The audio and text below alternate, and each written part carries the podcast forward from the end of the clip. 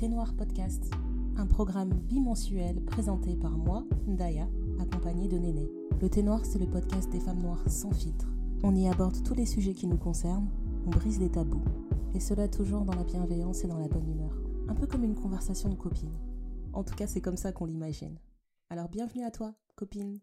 C'est parti. Hello Néné et joyeux anniversaire mon doudou. anniversaire. Il faut faire la version euh, soufflé Happy ça? birthday. Ah oui, c'est ça. Ah, soufflé c'est ça. Ah oui, j'avais Soufflé, oublié c'est ça. Souffler si ça. Souffler Ouais, si ça. C'est ça qu'on va mettre. Tu vois, si on avait fait un épisode vidéo, au moins vous aurez pu voir mes fesses claquer. Mais bon, ce sera pour une autre fois. Tu es la femme de quelqu'un. Je te jure. Sans pression. Femme d'influence. Femme d'influence. Hein tu n'es pas... Franchement. Ah, ça va Bon, Ça. voilà, euh, six ans des pouvoirs. euh, vraiment, Mhm. merci quoi. Nous sommes vraiment heureuses. Rendons grâce au Seigneur. Euh, Mhm. Voilà, on est là. Hein. Bon, le podcast a six ans. hein, on fait un petit épisode spécial. Tu vois? L'âge d'un Le podcast, c'est lire et écrire. Mm, Exactement. Un podcast qui apprend à lire et à écrire. T'as vu? Bah, écoutez, je pense que vous aviez toutes vu sur les réseaux sociaux, on avait fait appel à vous toutes pour participer à l'épisode anniversaire. On voulait faire euh, un épisode spécial courrier des auditrices et du coup on a récupéré un petit pactole de questions, euh, des questions aussi plein de messages d'amour. Franchement, merci beaucoup d'avoir participé à ça. Euh, et du coup, pour cet épisode spécial, on a sélectionné 10 questions. On a sélectionné 10, histoire de pas faire un épisode qui dure 6 heures. Et euh, voilà, hein, c'est parti. On va pas vous faire trop attendre. En tout cas, on en a pour, euh, on en a pour tous les goûts. Donc, quand ce sera le moment de de plus écouter ça en haut-parleur, je vous dirai. pour celles qui écoutent en haut-parleur à la maison ou au bureau, je sais pas. Quand ce sera le moment de mettre les écouteurs et rester bien calme, je vous dirai. Voilà. T'es de quel genre d'humeur, la néné? Tu veux commencer par quel genre de sujet? Tu veux la foi, le travail, le sexe, de quoi? Moi, j'ai j'ai envie de te dire, on suit, hein. On prend chacune hein. leur tour comme elles viennent, comme ça, on est, tu vois. Ok. Pas de tir- Enfin, Moi, surprise commencer par un truc tout. Moi, je vais commencer par un truc sage que j'ai trouvé trop mignon. Mhm. En fait, euh, cette question-là, on l'a reçue en anonyme. Et quand je l'ai Oui. ouverte, j'ai fait Oh Ah, C'était vraiment ma réaction. La question, c'est Coucou, quels sont les signes qu'un garçon est intéressé par nous? Franchement, quand j'ai lu ça, j'ai explosé de rire. J'ai dit Oh donc tu les Bon. détestes pas encore, c'est bien. Tu veux Ah, savoir euh, Mais on n'a pas dit qu'on était un peu positive, qu'on était on ouvrait notre, notre équerre. Mais t'as pas entendu que ma voix elle était douce? J'ai dit ça avec Mm. douceur. Oui, c'est vrai. J'ai dit ça les avec avec douceur. douceur. Franchement. Et puis Mm. j'ai laissé la question dans l'épisode, tu vois. Donc je suis prête à faire l'effort Euh, ouais, d'essayer de donner une réponse. Euh, franchement, après, je sais pas si j'ai tort, hein, mais quand j'ai eu le message, je me suis dit bon, je pense que c'est une de nos auditrices qui est un peu plus jeune quand même qui nous a écrit ça. Oui, peut-être. Mais euh, Quels sont je sais, je sais pas par quoi commencer les signes, parce que j'étais en train de me dire déjà dans quel contexte? Est-ce que c'est une personne que tu as déjà vue, ou est-ce que c'est une, euh, c'est le genre de situation où on parle de quelqu'un qui est euh, que tu connais juste dans le virtuel. tu vois. Si c'est quelqu'un que vous suivez sur Snap ou sur Instagram, euh, c'est un peu plus complexe, tu vois, de savoir si la personne elle est intéressée. Non, mais j'ai envie de dire qu'en plus, nous, on n'a pas forcément les codes d'Instagram comme la génération après nous ont les codes d'Instagram. Tu vois Et encore Parce moins de Snap. Alors là, encore- euh, Snap, oh je suis oui, bon. perdue. Pour moi, euh, Snap, comme l'épisode d'avant, c'est Sodome et Gomorre. C'est Ouais, vraiment voilà. euh, Mhm, tu mhm. quelqu'un qui vient te voir dit t'as pas un Snap, mais je dis mais j'ai un numéro de téléphone. Enfin, je sais pas, tu veux mon Snap? C'est pas. Tu veux pas Pourquoi? quelque chose de sérieux en fait. Quelles sont tes intentions? Oui. Tu veux Non, pas non, quelque chose que de tu sérieux. Ouais, enfin, Euh, tout- moi, je vais me baser sur Instagram parce que c'est là où je passe le plus de temps. Mais je dirais euh, qu'une personne qui est intéressée, ben déjà de un, elle va pas juste regarder tes stories, elle va interagir, quoi. Un minimum. Parce puis- que intéressé, euh, c'est, je pense que là, on est en train de parler d'un intérêt, d'un intérêt euh, euh, romantique. Oui, je pense aussi. Donc, dans ce sens-là, une personne qui regarde tes stories, elle a pas forcément d'intérêt romantique, mais elle a un intérêt à savoir ce qui se passe dans ta vie. Mhm. Mais si la personne interagit, je me dirais qu'il y a peut-être plus. Ah, c'est compliqué, hein. On n'a Mm. pas assez de contexte avec cette question. Mais moi, en fait, j'ai envie de dire, euh, on va partir du principe que c'est dans la vraie vie. C'est quelqu'un que tu côtoies ou que tu connais un minimum. On va, regarde, on fait les situations, quelqu'un que tu connais pas et quelqu'un que tu connais. Pour moi, quand il y a quelqu'un que tu connais, tu sais que la personne est intéressée à toi parce que tu, tu remarques un changement de comportement. Ça va être tout bête, mais par exemple, si la personne sait que tu aimes euh, un, un latte le matin, euh, bah, la personne, elle va te dire, ah bah, je te prends un latte. Ou, euh, ou qui sait que t'aimes tel genre de bonbons. Et ça veut pas forcément dire que quelqu'un qui fait toutes ces choses-là pour toi est forcément intéressé par toi, mais si c'est pas dans sa nature... Mais c'est un bon début. Disons, c'est un, bon, début déjà. C'est un bon début, et si tu vois que son comportement vis-à-vis de toi est différent du comportement qu'il peut avoir vis-à-vis d'autres personnes. Je pense que ça, c'est mhm. déjà un bon indicateur de se dire, bah, moi, par exemple, je vais, je vais me baser sur mon expérience personnelle. Dans, dans un des boulots que j'ai fait avant, j'avais un collègue qui, le matin, me ramenait ma viennoiserie préférée. Toutes les fois où il était au bureau et que j'étais au bureau, tous les matins, j'avais sur mon bureau ma viennoiserie préférée qui m'attendait. Et j'ai trouvé ça très sympa. Je dis, ah, il est gentil, il est gentil. Et en fait, j'ai remarqué que personne n'avait ça, cette attention-là de sa part. Mm-hmm. Et là, je me suis dit, oh, peut-être qu'il veut du pain. Donc. non, non, je vois ce que tu veux dire. Et je pense que ça aussi, ça peut, ça, tu peux euh, trouver un équivalent euh, avec une connaissance digitale. Parce que euh, moi, ça m'arrive des fois de recevoir des trucs. Je sais pas, dans un, dans un épisode du podcast, j'avais parlé... Voilà, ça c'est un exemple très bien. Dans un épisode du podcast, j'avais parlé du fait que j'adore des baleines. Je me rappelle mm. même pas, tu vois. Et une fois, il y a une auditrice qui m'a envoyé en privé un, un reel justement où on montrait des gens qui avaient euh, qui avaient vu une baleine de très près et tout qui me mhm. disaient ah tiens j'ai vu ça j'ai pensé à toi ben là tu vois ça veut dire mhm. c'est c'est un intérêt euh, précis tu comprends que la mhm. personne elle est intéressée par toi et par personne d'autre c'est pas juste un hasard comme ça euh. voilà ça ça m'avait touché voilà. Et maintenant, c'est vrai que c'est difficile de savoir si l'intérêt il devient romantique à quel moment. Oui, après moi je pense qu'il faut avoir assez de courage pour avoir la conversation. Mais, et pas forcément, et ça veut pas forcément dire en mettre les pieds dans le plat en disant ouais tu tu veux du pain? Je te plais ou quoi? Tu veux quoi? Tu veux quoi T'as faim? Tu veux du pain? Comme t'as dit. C'est c'est c'est pas ça, mais tu vois parfois il faut juste se dire que ah mais merci j'ai remarqué que tu me tu m'as apporté ça c'est vraiment très très gentil euh. et tu vois commencer la conversation naturellement. C'est et je sais que parfois c'est c'est difficile pour certaines personnes d'avoir ce genre de conversation. Euh, mais au moins le remercier de façon euh, de façon correcte, euh, de sentir ça, déjà, et aussi signifier qu'on pourrait enfin, potentiellement si aussi hein. Voilà, c'est ça. Si t'es potentiellement intéressé, de le faire savoir ou de le faire comprendre. Et quand je dis le faire comprendre, ça veut pas dire être une biche dans, sur un bord de route en train de faire des battements de cils. C'est pas assez. Et franchement, comme tu dis, c'est dur. Des fois, c'est dur de, de confronter quelqu'un, d'essayer de mm. confronter euh, la personne parce que ça, ce sera plus gris en fait, ce sera noir mm. ou ce sera blanc. C'est ça. Mais franchement, c'est c'est pénible, c'est difficile, mais c'est tellement plus intéressant quand tu sais clairement où tu te tiens plutôt que d'attendre et de tout le temps te demander est-ce que ça ça voulait dire ça? Est-ce que quand il a dit truc ça voulait dire ça? Est-ce que, quand il a appuyé sur like c'est parce que machin? Non! C'est bien quand les choses sont claires. Et après la dernière chose que j'aurais envie de dire là-dessus c'est euh, bah, comme tu tu me disais parce que nous avant d'enregistrer on est au téléphone pendant trois heures. On a parlé d'autres trucs. Et comme tu me disais tout à l'heure tu me disais oui il faut faire confiance à son intuition parfois. Donc moi je me dis déjà à partir du moment où tu te demandes si la personne elle est intéressée c'est qu'il y a déjà des signes, tu vois. Il y a déjà des signes que tu as vus. En général, quand tu as une bonne intuition. Moi, j'ajouterais dans le cadre où la personne, tu la connais pas du tout, il y a des, y a des, des attitudes qui ne mentent pas. Tu mhm. vas voir la personne qui va chercher ton regard sans cesse, qui va essayer de se faire remarquer, quelqu'un qui passe souvent à côté de toi. ça c'est des codes universels, c'est vrai. La personne qui te bouscule un peu, où tu dis ah pardon, excusez-moi, ah c'est à vous, non, allez-y, je vous en prie. Non non, mais après vous, non, après vous, ah, voilà, tu vois? Mm-hmm. On nous montre souvent ça dans, dans les films, mais dans la vraie vie, c'est pareil. Genre, t'es en soirée, ou t'es chez des amis, ou, ou vous faites une sortie, enfin, peu importe dans quelle... Euh, dans quelle la personne qui vient te parler, même des fois, elle a, elle a rien à dire, mais elle se dit quand même, non, je vais venir te parler. Ouais, elle se met juste à côté de toi. Et tu, là, tu te dis, bah, c'est chelou, la personne, à chaque fois que je me retourne, cette personne est là. C'est pas un hasard. C'est jamais un hasard. Mm-hmm. Et parfois, ça n'aboutira à rien, mais il y a des, comme tu dis, il y a des codes universels qui, ne- qui ne trompent pas. Et comme tu as dit, suivre son instinct.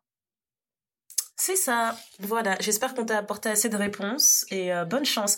Et franchement, donnez-nous des updates, s'il vous plaît. S'il vous plaît. J'insisterai Oui, pas assez dans cet nous- épisode. nous, Donnez-nous des savoir. updates. On veut savoir. voilà. Je te laisse choisir la question suivante.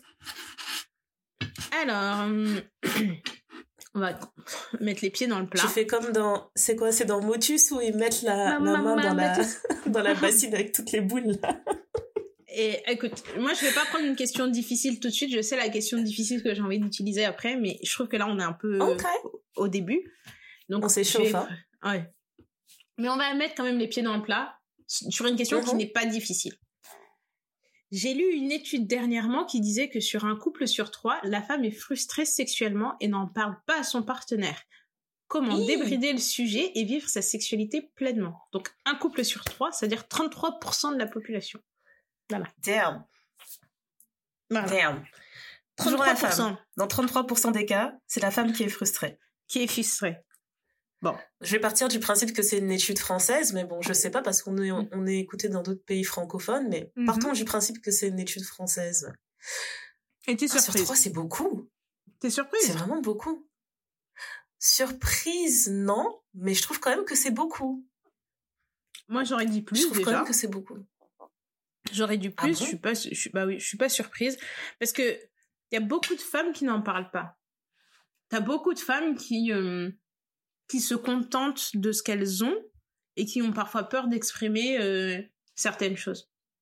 Parce que aussi Mhm. la société ne nous ne nous montre pas euh, le fait qu'on puisse avoir une pleine possession de nos moyens et de ce qu'on veut, ce dont on a envie et ce qu'on aimerait faire. Et quand on te, on te le rabâche tout le temps en te disant en limite euh, une femme ne devrait pas être comme ça, une, une femme ne devrait pas avoir ses enfants. Alors oui, effectivement, ça bouge et on encourage ça un peu plus, mais je Mhm. peux vous garantir que si on sort maintenant et qu'on est entre femmes ou on parle avec des hommes en disant bah oui, moi j'aime bien ci, j'aime bien ça, euh, euh, mon mec On va machin comme une ça folle. on va se dire mais Mhm. c'est quelle est cette femme euh, débridée au, au- enfin au, au possible quoi donc euh, Ouais, c'est pour ça que ça me perturbe comme question parce que je me dis que là on parle vraiment d'un de, du couple, tu vois. Mhm. Ça m'est déjà arrivé d'avoir des expériences sexuelles mauvaises, mais au sein de ton couple, là où c'est là où c'est censé être ta zone de confort, de Mais te dire que t'es frustré, je trouve je trouve ça dingue en fait justement qu'on n'arrive pas à communiquer dans ce cadre-là. Dans un autre cadre où t'as eu des euh, t'as eu des, des des plans d'un soir, etc. Ça peut arriver, t'as de la chance, t'as pas de chance. Mais dans le couple, mais justement parce que dans le énorme. couple il y a beaucoup de femmes qui s'oublient il y a beaucoup de Mhm. femmes qui font les choses par automatisme et qui se disent bon de toute façon c'est pas grave euh, on n'a pas il y a d'autres choses qui vont bien c'est justement je pense que même si tu, toi tu le vis comme ça parce que tu communiques énormément mais il y a plein de gens qui communiquent pas autant hein. Et si Ouais. ça sur ce sujet-là tu communiques pas euh, puis après il y a la vie aussi. Tu te dis bah en fait j'aimerais en voir plus mais il y a ça ça ça. Euh, Mathéo il faut aller le chercher au foot euh, mercredi à 16h ensuite il faut faire les devoirs. Tu reviens tu t'as la lessive t'as à manger il y a le quotidien aussi. Il y a les week-ends en famille l'anniversaire du beau-père j'ai pas le temps de pimper euh, nos, nos relations sexuelles à chaque fois Ouais, pour qu'elles tu soient te- parfaites, etc. Ça, je peux le comprendre. Moi, j'ai l'impression que des fois, euh, les femmes qui sont frustrées n'osent pas aborder le sujet, peut-être parce qu'elles pensent qu'elles sont le problème. Le problème. Tu vois, Oui, justement aussi. parce qu'on a toujours la charge mentale par rapport à, à tellement de choses. Qu'est-ce qui nous empêche en fait de, de s'approprier cette charge mentale aussi dans la, dans la sexualité? De se dire que bah, c'est peut-être parce que depuis que j'ai eu Mathéo, je suis plus pareil, tu vois? Mm. ça peut être ça aussi. Ça peut jouer et du coup, t'es, tu peux te retrouver frustré et ne pas en parler à ton partenaire parce que, pas parce que t'es frustré par sa performance, mais parce que, euh, enfin, pas seulement parce que t'es frustré par sa performance, mais aussi parce qu'il y a plein de changements euh, que t'arrives pas, euh, que t'arrives pas à gérer sur, sur toi-même, sur ton corps ou sur ton, sur ton mental.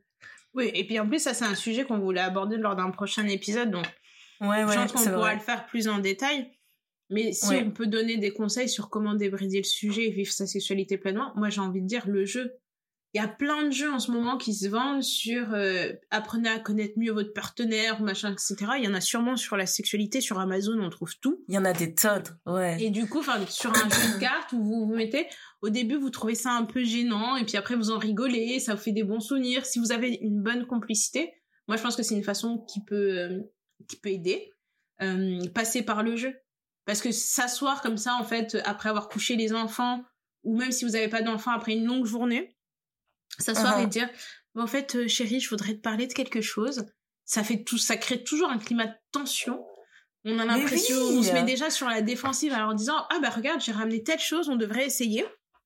Ouais mais toi aussi avec tes idées de merde machin. Oui mais vas-y essaye euh, machin. Et euh, c'est une façon de, de mettre un pied à l'étrier et aussi d'en parler à des moments, euh, pas attendre que ce soit le moment d'eux.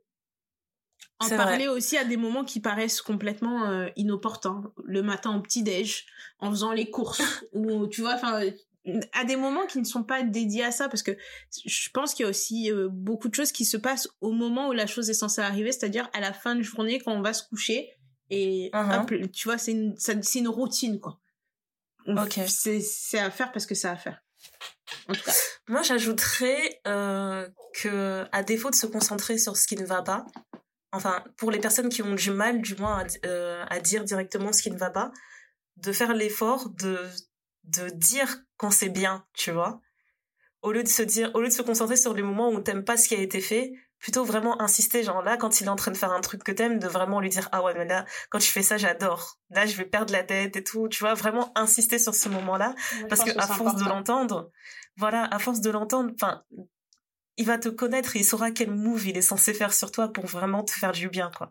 Et si malgré ça, malgré le fait d'avoir mis en avant tous les moments que tu aimes dans cette rencontre, tu te, tu te sens toujours frustré, oui, à un moment donné, il faut se poser d'autres questions et à défaut de faire des jeux, peut-être à un moment donné vraiment s'asseoir et parler. Moi, je pense que le problème euh, général, il est lié à la façon dont la femme euh, vit la sexualité. Qu'est-ce que c'est euh, bah, Tu vois, quelle est la place de la sexualité dans ta vie? Comment tu vis ta sexualité? Moi, je sais que pour ma part, j'aime avoir je vois la sexualité comme quelque chose où j'ai envie d'être enthousiaste, tu vois.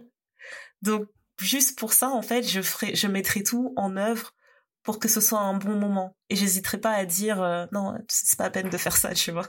C'est pas la peine, je pense pas que tu je pense pas qu'il y, a y a des formules magiques pour pas frustrer l'autre personne parce que moi je pense clairement que quand la femme est frustrée sexuellement et qu'elle en parle pas à son partenaire, c'est qu'elle n'a pas envie de de briser son ego fragile. Mmh Mais euh, tu peux, euh, tu sais, tu peux juste dire, bah, en fait, tu peux juste ne pas faire ça, quoi. C'est très simple. Enfin, on n'est pas censé se connaître, on n'est pas censé connaître le corps de l'autre par cœur.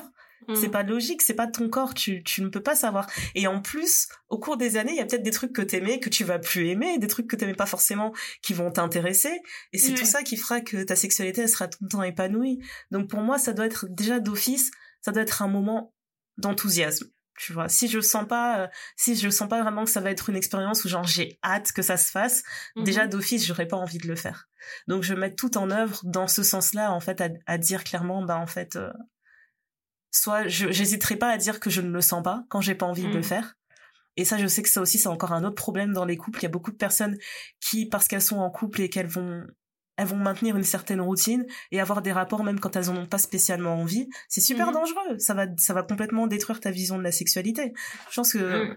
il y a, y a vraiment des choses sur lesquelles il faut pas hésiter de parler, quitte à ce que ça, ça froisse l'autre et pendant une semaine, euh, vous vous boudez un peu et quand vous dormez, vous dormez euh, fesse contre fesse, dos contre dos, jusqu'à ce que vous ayez vraiment débridé le sujet, mais pour moi, il n'y a pas de, y a pas de mal à dire. Euh, je pense qu'on en avait déjà parlé. Je t'avais dit, ouais, une fois, il y a un gars qui a mis euh, un de mes orteils dans sa bouche et je lui ai dit, par contre, ça, euh, tu m'en fais plus jamais ça, s'il te plaît. je trouve ça dégueulasse, tu vois. Not on my watch. Et puis c'est, ouais, voilà. Enfin, c'est pas, y a c'est pas incroyable, quoi. Juste, ne le fais pas. On a entendu, on passe à autre chose. oui, et puis, et puis parfois, il faut pas dramatiser une situation. Ça, c'est un... C'est ça je pense que si vous en arrivez là avec la personne, c'est que vous avez un certain niveau de complicité et d'intimité. Donc, si ça. avec le niveau j'ai pas l'impression que tu vas arriver à un point où tu vas lui dire j'aime pas un truc et genre je te dis tu sais quoi on arrête tout tout de suite ce que t'as fait c'était horrible me touche plus quoi oui c'est ça et puis quand quand t'arrives à ce niveau de, de complicité d'intimité je pense que en parler ça doit être euh, comme demander euh, ça va t'as passé une bonne journée c'est pas enfin pour moi c'est pas plus grave euh, qu'autre chose de dire bah, en fait j'ai pas apprécié ça euh, même comme comment tu parles de ta ta, relation avec euh, avec tes avec tes, tes, tes collègues au bureau tu dis oui bon bah voilà il s'est passé ça ou même avec tes amis.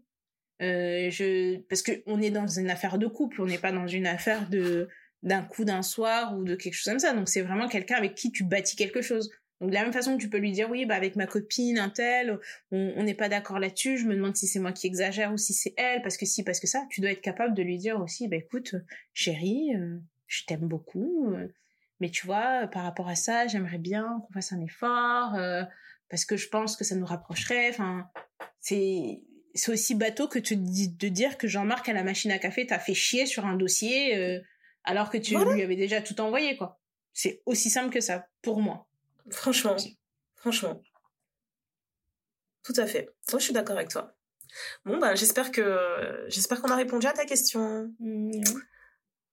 Voilà, je choisis la suivante, c'est mon tour Mais oui, c'est ton tour. c'est mon tour euh, Alors celle-là, c'est une question un peu plus longue. Euh, voilà, je commence. Alors, déjà, je tiens à dire que j'adore le podcast. C'est mon petit RDV cocoon entre introvertis. Je kiffe. Merci beaucoup. Euh, alors, ce n'est pas vraiment un dilemme, mais en gros, l'année dernière, j'ai rencontré trois mecs via des sites de rencontres pour du CDD slash plan cul.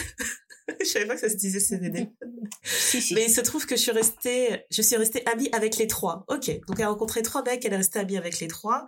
Et il y en a un sur les trois avec qui je couche encore, le temps de mon célibat. Mais c'est vraiment, euh, c'est vraiment amical. C'est une personne incroyable. Je peux le voir sans qu'il ne se passe rien parfois. C'est déjà arrivé et c'est comme ça qu'on fonctionne. Le deuxième, on se fait des soirées, on se voit de temps en temps. Et vraiment, je n'ai plus d'attirance sexuelle envers lui et le troisième, il est vraiment trop plan-plan, voire déprimant.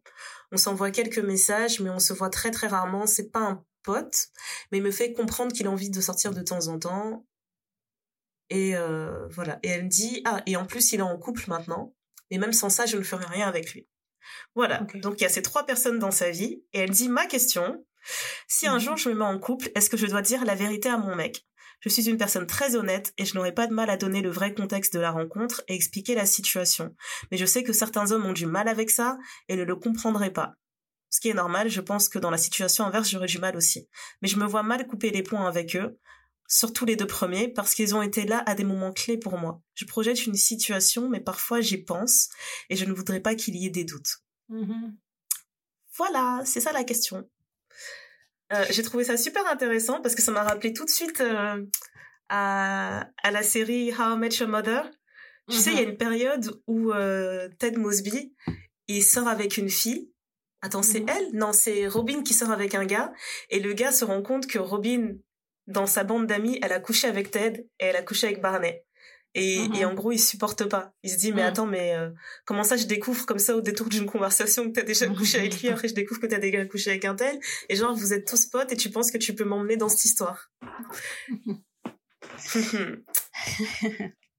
voilà. Donc c'est une situation, c'est une situation compliquée. c'est une situation compliquée. Après, moi je dirais, affaire de gens qui se sont vus nus, euh, c'est mieux si par exemple tu sais que dans ton entourage euh, il y a quelqu'un qui t'a vu nu et que potentiellement euh, enfin tu vas ramener ton gars tu, tu, ou ta ou ta meuf mais tu sais que dans le groupe il y a quelqu'un qui t'a déjà vu nu c'est mieux que cette personne l'apprenne de toi que de quelqu'un d'autre. Ou après ou après que les sentiments soient comment dire évoluer, soit un peu plus machin, parce que c'est beaucoup plus vexant de le, découvrir à ce moment-là. Euh, mhm. Et aussi parce que il faut pas que la, personne en question ait l'impression d'avoir une, de détenir une information euh, et d'en savoir plus qu'une autre personne. En fait, je sais pas si c'est très clair ce que je dis, c'est que faut vraiment que le niveau d'information soit égal à tous. Donc ça veut dire que moi je sais que j'ai fait ça avec toi, lui il sait que j'ai fait ça avec toi, toi tu sais ce que tu as fait avec moi et on est tous au même niveau d'information. Comme ça, quand tu rentres dans la pièce, que ce soit un sujet ou pas, ou que la personne ne l'apporte pas, et si la personne, elle tient vraiment à toi, euh, pas la personne que tu ramènes, mais la personne avec qui ça s'est passé, est, qui est encore dans ton cercle d'amis et qui a un peu enfin de d'affection pour toi c'est pas un sujet qui va apporter parce que si vous êtes clairement passés tous les deux à autre chose c'est pas un truc où tu vas dire euh, ah, au fait tu sais que j'ai fait ça avec mais bon voilà on est on est tous potes parce qu'à partir du moment où tu où tu mets le sujet sur la table où tu te sens obligé de dire un truc par rapport à ça c'est que la mhm. situation soit te gêne soit t'es pas passé à autre chose et donc dans ce cas-là il faut oh. faut réévaluer un peu le le le rapport que vous pouvez avoir tu vois parce que moi je suis pas d'accord tu penses pas? Tu penses qu'on devrait plus se Honnêtement, euh, non. Honnêtement, je dirais rien à mon gars. Il saurait pas. Franchement. Euh, ouais, je préférerais prendre le risque et ne rien lui dire, vraiment. Parce que euh, après, je je je j'ai du mal à me mettre dans ta position parce que mhm. j'ai pas beaucoup d'amis hommes. Mhm. Mais j'essaie de me mettre dans cette situation-là et je partirai du principe que mes amis, normalement, s'ils connaissent mes secrets, je sais qu'ils vont jamais les répéter, tu vois. Donc je serai assez confiante avec les gens de mon entourage proche pour savoir mhm. qu'ils vont jamais raconter un de mes secrets comme ça à mon gars au détour d'une conversation et se dire oups, j'aurais pas dû te dire qu'on avait baisé. Ah non, tu vois, c'est quand même euh, je trouve ça extrême en fait. Pour moi si si tu penses que l'un de tes amis parce que tu as dit que tu serais prête à rester amie avec les deux premiers et pas le troisième, si tu penses que l'un de ces deux gars serait capable de sortir ça au détour d'une conversation par accident, je pense que c'est pas une personne avec qui tu as besoin d'être ami euh, de manière aussi proche. Ça marchera pas, tu vois. Mais moi, je pars du principe que mes amis, ils ne vont jamais trahir un secret. Donc, qu'on se soit vu nu ou pas, je partirai du principe que le gars avec qui je vais mettre, ce que j'ai envie qu'il sache, il le saura, et ce que j'ai pas envie qu'il sache, ben, il le saura pas, et personne ne lui dira, en fait. Ouais, c'est ça, mais moi, c'est vraiment sur le, le niveau d'information, quoi. Et parfois, franchement, bah, justement sur le niveau d'information, je me dis, des fois on rentre dans des relations et on veut, on veut tout savoir. Est-ce que c'est vraiment nécessaire de tout savoir sur la personne avec qui tu vas te mettre C'est pas nécessaire de tout savoir, mais de savoir les choses qui te semblent importantes. Et c'est là où il faut avoir une conversation d'entrée de jeu en disant, est-ce que toi tu veux euh, connaître euh, toutes mes histoires dans le moindre détail ou c'est quelque chose tu t'en mm-hmm. fiches ou tu me fais assez confiance pour euh, après c'est aussi une histoire de confiance de se dire mais en fait si elle est restée proche de ce gars même s'il s'est passé telle telle chose avec lui euh, elle est sauf que justement dans ce cas-là pour moi c'est pas une histoire de confiance dans le couple c'est une, une histoire de confiance en lui-même pour le potentiel gars qui arrivera dans cette situation. Oui oui oui parce que pour moins que ça il y a des gars qui sont ils arrivent pas ils, ils sont pas en confiance. Elle aurait juste dit j'ai deux amis mecs pour d'autres personnes ce serait trop déjà. Oui oui bien sûr. Pour certains gars c'est trop donc je me dis vraiment euh, moi, c'est comme ça que je le réfléchis. En fait, je me dis par rapport à, à, l'ego des hommes, je me dis c'est trop compliqué d'essayer de lui faire comprendre que toi, euh, t'as as eu le temps de vivre plusieurs étapes avec ces personnes-là et que mm. au point où tu en es aujourd'hui, tu es sûre et certaine que tu feras jamais rien avec eux, que c'est juste des amis, etc. Le gars dans un coin de sa tête, il se dira toujours non mais nous on est des charros. Ça veut dire que eux s'ils veulent un jour, ils peuvent le faire sous mes yeux, je saurais même pas, tu vois.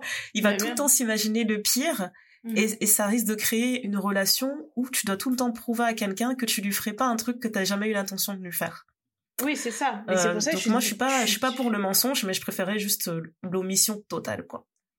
Mais en fait, il faut savoir. Euh, tu sais, c'est comme euh, si, si on... moi, j'ai parlé avec des, des amis, des amis filles du fait que le meilleur, le pire dans une relation? Est-ce que tu t'accepterais de rester avec un mec qui gagne moins d'argent que toi, euh, un mec qui est au chômage, qui vit à tes dépens, euh, un mec qui est malade, un mec qui te tape, euh, un mec qui te trompe, etc. Chacun sait ce qu'il peut supporter dans sa vie. Hein. Donc si toi tu peux supporter le fait de tout savoir dans les moindres détails et que ça ne change pas ton comportement, vas-y go. Mais il y a des gens qui bah non, parce que tu vois, dans la question, elle l'a dit elle-même. Elle a dit elle-même que s'ils étaient dans le cas inverse, elle serait un peu, elle serait un peu mal à l'aise. Mais, il faut lui le demander en fait. C'est à lui de savoir s'il a besoin d'entendre ou pas. Chacun, parce que tu peux être dans un couple avec quelqu'un et vous n'avez pas le même niveau de tolérance sur certains sujets, ce qui est tout à fait normal. Donc du coup, si on n'a pas le même niveau de tolérance sur certains sujets, moi j'ai envie de te dire, bah, on n'a pas le même niveau de tolérance. Toi, tu as envie de savoir, je vais te le dire. Mais après, il faut pas venir me voir en me disant euh, pourquoi tu m'as dit ça? C'est toi qui voulais savoir. Tu m'as dit que tu étais prêt à entendre. Puis, comme tu as dit, mhm. il y a des gens qui s'en fichent. Il y a des gens, ils vont se dire, ouais, ok, tu as eu ta vie avant. Euh, après, ça dépend, peu importe l'âge, je sais même pas ça dépend, mais peu importe l'âge, mais quand tu rentres dans une relation, que tu aies 25 ans, 30 ans, 35 ans, 40 ans ou 50 ans, il faut être hyper naïf pour penser que la personne n'a rien vécu avant. Donc, soit bah ouais. Tu acceptes que la personne est grandie jusqu'à ses 25 ans, 30, 35, peu importe, et que tu la récupères et que cette personne a son passé, soit tu acceptes ce que cette personne te donne de son passé, te dit de son passé, et tu te dis, bah, elle me fait assez confiance là-dessus, euh, je, je, prends ce qu'elle me donne. Si je veux en savoir plus, je pose des questions, et si elle est assez à l'aise de partager avec moi, puis ça dépend à quel moment de la relation tout ça, ça arrive.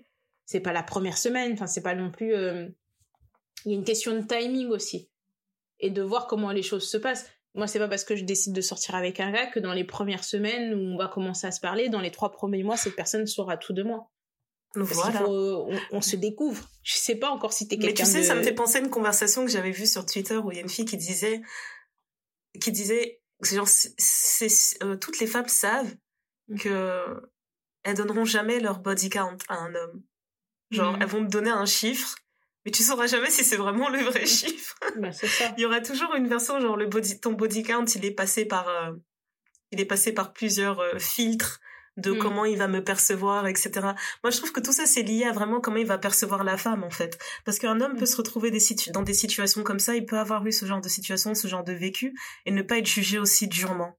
Bah, moi, je le euh, jugerais aussi durement. Pour ma part, je me dis si si tu veux savoir qui m'a vu nu dans les gens avec qui potentiellement je suis restée proche. Je veux savoir mhm. aussi qui t'a vu nu. Parce que je veux pas rentrer dans une pièce.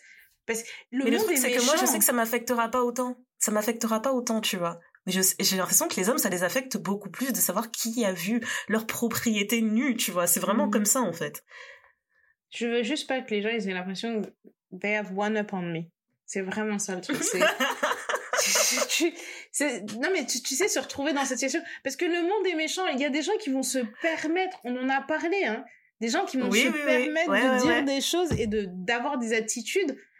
et tu les mhm. regardes, tu te dis mais t'es qui en fait? T'es qui pour te permettre en fait de d'avoir certains il y a, y a, des gens qui sont nés avant l'audace dans ce monde. C'est ça le problème. Soyez armés jusqu'aux dents. Armés jusqu'aux dents. Parce que ceux qui euh, sont nés avant l'audace ils vont jamais vous rater. C'est bien. C'est notre premier désaccord. En tout cas moi je maintiens jusqu'à la fin. Il n'en saura rien. Il n'en saura rien. Ah écoute. Au moins il en saura une partie. Il peut savoir une partie mais ça se discute.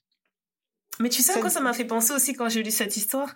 C'est même pas la même situation, mais ça me fait trop rire parce que toi, par exemple, comme tu l'as dit, t'as un frère qui n'est pas ton frère biologique, mais vous avez grandi comme frère et sœur. Et même expliquer ça à un gars, il y a des gars, ça les perturbe. Franchement. Ouais, mais moi j'ai. Franchement, pour si peu. Mais moi j'ai un de un de mes ex qui jusqu'aujourd'hui est persuadé que euh, c'est pas mon frère puis il, dit ouais c'est ton frère parce que tu dis c'est ton frère mais genre euh, vous avez eu des bails. J'ai dit, mais non. Oh.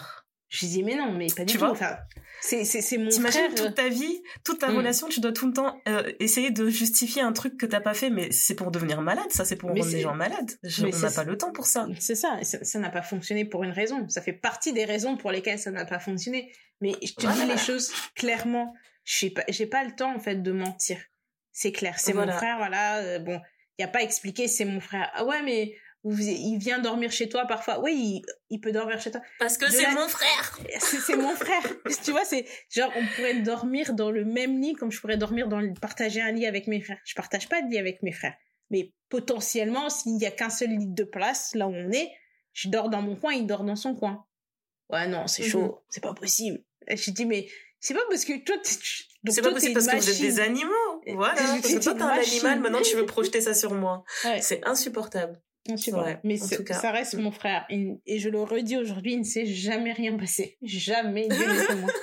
je le dis devant les micros, devant témoins. I've never had sexual relationship. oui, mais jamais. Vraiment. Oh, et puis en plus, tu sais, comme on a grandi comme frère et sœur, je trouve ça vraiment bizarre parce que c'est dégoûtant, c'est malsain. Je suis là, je dis ah merde. C'est vraiment malsain de penser ça, mais bon, tu vois, comme comme tu le dis, toi dans ta tête c'est clair, tu vas te retrouver dans une situation où il y a un inconnu qui débarque dans ton environnement et tu vas mm. devoir te fatiguer, t'épuiser à lui, à essayer de le faire rentrer dans ta tête pour qu'il comprenne ce que tu ressens pour l'autre. Non, ouais, on ment. je mens à tout le monde. en tout cas, j'espère vraiment que quand un homme rentrera dans ta vie, ce sera très clair et tu sauras quoi faire. Franchement. Mais euh, j'espère qu'on t'a apporté de bonnes, de bonnes pistes de réflexion. En tout cas, on t'a aidé à réfléchir encore plus puisqu'on n'est pas d'accord, donc c'est bon. C'est bon. Ouais, tu vois, pour une fois, on n'est pas d'accord. Mais après, peut-être que je te conseillerais juste d'avoir cette conversation justement avec les deux hommes qui sont concernés aussi. Aussi, ça, pour savoir ça peut être intéressant. Eux, ils veulent gérer le truc aussi. Voilà, parce que ça se trouve, il y en a un qui va se mettre à genoux, il va dire, mais en fait, moi, dans mon cœur, il y a des choses qui se passent. oh là là là là là là. On sait pas, on sait pas. Révélation. Révélation. Voilà, voilà. ok, à ton euh, tour, Doudou. Alors, euh, coucou, j'ai 24 ans et j'ai l'impression que le système du travail ne me convient pas du tout. Au début, je me disais que c'était parce que je n'avais pas encore trouvé ma voie professionnelle, mais je me rends compte au fil du temps et des différents jobs que j'ai faits que j'ai juste euh, que j'aime juste pas travailler beaucoup. Du coup, j'ai pensé pour l'année prochaine à faire des missions d'intérim de quelques mois et ensuite voyager pour faire une pause, mais j'en sais rien, je suis totalement paumée. Voilà, j'aimerais bien savoir votre avis sur le sujet. En tout cas, merci les filles pour votre podcast. Je me régale à chaque épisode. Plein de gros bisous et courage pour affronter ce monde bancal. Je suis tellement heureuse d'avoir virtuellement fait votre connaissance. Un monde vraiment euh, bancal. Euh, ma chérie, le système du travail nous fait tous défaut, ma chérie. Il nous fait tous défaut, là. Là, on souffre. Je là, sais pas pareil, quoi te dire. Là, pareil, on sera pas, je pense que Ndaya et moi, on sera pas alignés. On, non, voit le travail... vrai, c'est sûr. on voit le travail différemment, c'est-à-dire que bon. euh... Euh, J'aime juste pas travailler. Oui, je suis d'accord avec toi, ma copine. Je n'aime pas travailler. Euh... Je n'aime pas travailler. En fait, c'est pas que j'aime pas travailler. Je n'aime pas le monde corporel. Parce que quand je travaille sur le podcast, mm. ça me dérange pas. Je mm. compte pas les heures et je travaille, il y a pas de souci. Mais la vie je pense que quand elle parle du système du travail qui lui convient pas, je pense qu'on parle de vie corporate. Et là-dessus, je suis tout à fait d'accord avec elle. La vie corporate, c'est pas fait pour tout le monde, de la même mm. manière que l'entrepreneuriat, ce n'est pas fait pour tout le monde. Et, et, je peux comprendre sa frustration. Parce que, je te jure, le nombre de fois où je me suis retrouvée dans une salle de réunion et les gens sont assis, ils sont en train de parler des projections de l'entreprise, ils sont en train de parler de, de je sais pas quelle étape importante qu'on a franchie, les gens applaudissent, non mais c'est super pour le business, non mais plus de 33% de KIP, de trucs, machin, machin. Et tout le monde est content, et moi je suis vraiment en train de me demander, qu'est-ce que je fais là? Mmh. Genre je... Ça, ça ne déclenche rien en moi, il y a aucune sensation, aucun sentiment, je me demande juste, est-ce qu'il est 17 heures? Non? Ok. La seule chose qui peut me rendre heureuse, c'est l'heure de la pause ou 17 heures. Je, le monde corporate, je ne comprends pas. Jusqu'à aujourd'hui, je sais pas comment j'ai fait pour trouver tous ces jobs. Mm. Mais euh, je, au lieu de te, de te faire déprimer, je vais te donner les, les quelque chose qui m'aide à supporter ce monde. C'est que déjà de un, j'ai compris que je prendrais jamais un contrat en CDI. C'est, c'est un truc genre je, je refuse. J'arriverai pas à me voir en fait travailler dans la même boîte pendant m'engager pendant un an, deux ans, trois ans à travailler, à faire en sorte que cette boîte s'élève et devienne plus grosse, etc. Et même quand on parle de perspective d'évolution de carrière dans une boîte, ça m'a jamais intéressé. C'est mhm. juste, euh, je je sais pas comment l'expliquer, ça ne me parle pas. Donc je suis toujours restée sur l'idée que j'allais faire des CDD et euh, je pense qu'on en avait parlé dans un épisode on était en train de se demander, euh, c'est à partir mhm. de combien de mois au bureau que tu commences à regarder ton CV à te dire euh, ah et si j'allais sur monster.fr moi je pense que c'est au bout de deux mois quoi. Au bout de deux trois mois je suis déjà en train de me dire ouh ça fait trop longtemps que je suis parmi vous j'ai besoin de changer. Vraiment. Donc je je pourrais te conseiller au moins ça d'envisager les CDD et après pour trouver ta voie professionnelle moi il y avait un truc qui m'avait beaucoup aidé quand j'avais je crois que c'est quand j'avais 19 ans. Parce qu'en fait, l'année où j'ai eu mon bac, la, la flemmarde que je suis, j'avais pas pris le temps de postuler euh, à tous les trucs d'études supérieures. Donc j'avais passé les délais pour tout. Et tout ce qui me restait, c'était les options euh, faculté. Donc je me suis retrouvée à aller en fac de lettres pour ne pas être euh, pour ne pas rien faire l'année euh, post-bac. Et pendant cette année de fac de lettres en fait je me posais les mêmes questions. Je me disais mais là on est en train de me demander de faire des études par rapport à la à la voie professionnelle que j'ai envie de suivre. Et il y avait juste rien qui me parlait euh, spécialement. Mm-hmm. euh, le domaine de la communication ça m'intéressait beaucoup. Après il y avait tellement de métiers différents euh, que ben du coup j'avais un peu regardé ce qui se faisait autour de autour de chez moi, quel genre de formation je pouvais faire autour de la communication et au final je me suis tournée vers la communication des entreprises en général pour après faire une spécialité en événementiel. Mais ce qui m'avait beaucoup aidé cette année euh, semi-sabbatique, c'est que j'avais fait un test euh, un test d'orientation professionnelle. Pas les tests qu'on te fait faire au lycée ou au collège où on te dit, mhm. voilà, va faire un BEP truc ou un BTS machin. C'était un truc beaucoup plus précis, en fait, où on te fait un test de personnalité. On va te mettre plein de situations données. Le test est assez long, hein. je pense qu'il dure au moins une bonne demi-heure. On te met plein de situations euh, de la vie et on te demande de choisir la phrase qui s'applique le mieux à ta personnalité. Et ensuite, tu te retrouvais avec, euh, tu te retrouvais avec un, un, un des, résultats détaillés en fait qui te mettaient des pourcentages par rapport à des domaines dans lesquels tu pourrais travailler, des mhm. pourcentages par rapport au, genre de personnalité que tu as, si tu plus extraverti, plus introverti, euh, si tu plus sociable, moins sociable, est-ce que tu es plus performante dans le fait de trouver des de résoudre des problèmes? Ou est-ce que toi tu es plus une personne qui aime imaginer, euh, se projeter dans l'avenir? Et par rapport à toutes ces choses, ils te mettent dans quel domaine tu t'épanouirais le plus? Et pour chaque domaine, ils te mettent aussi le nom des métiers précis dans lesquels tu t'épanouirais aussi. Si je me souviens bien, c'était sur le site de l'étudiant.fr. Je sais pas s'ils le font toujours. Et si c'était pas l'étudiant.fr, c'était euh, comment il s'appelait ce site? Studirama. Ok.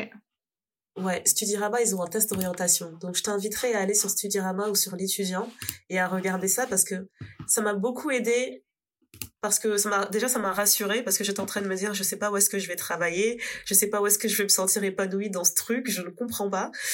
Mais euh, ça m'a donné quelques pistes sur là où je me sentirais moins paumée. Mm-hmm. et jusqu'à aujourd'hui parce que je suis quand même très caméléon dans les choses que je fais il y a des domaines complètement différents dans lesquels je travaille. Et, et souvent je vais voir les résultats parce que j'ai gardé ces résultats hein. ça fait plus de dix ans que je les ai.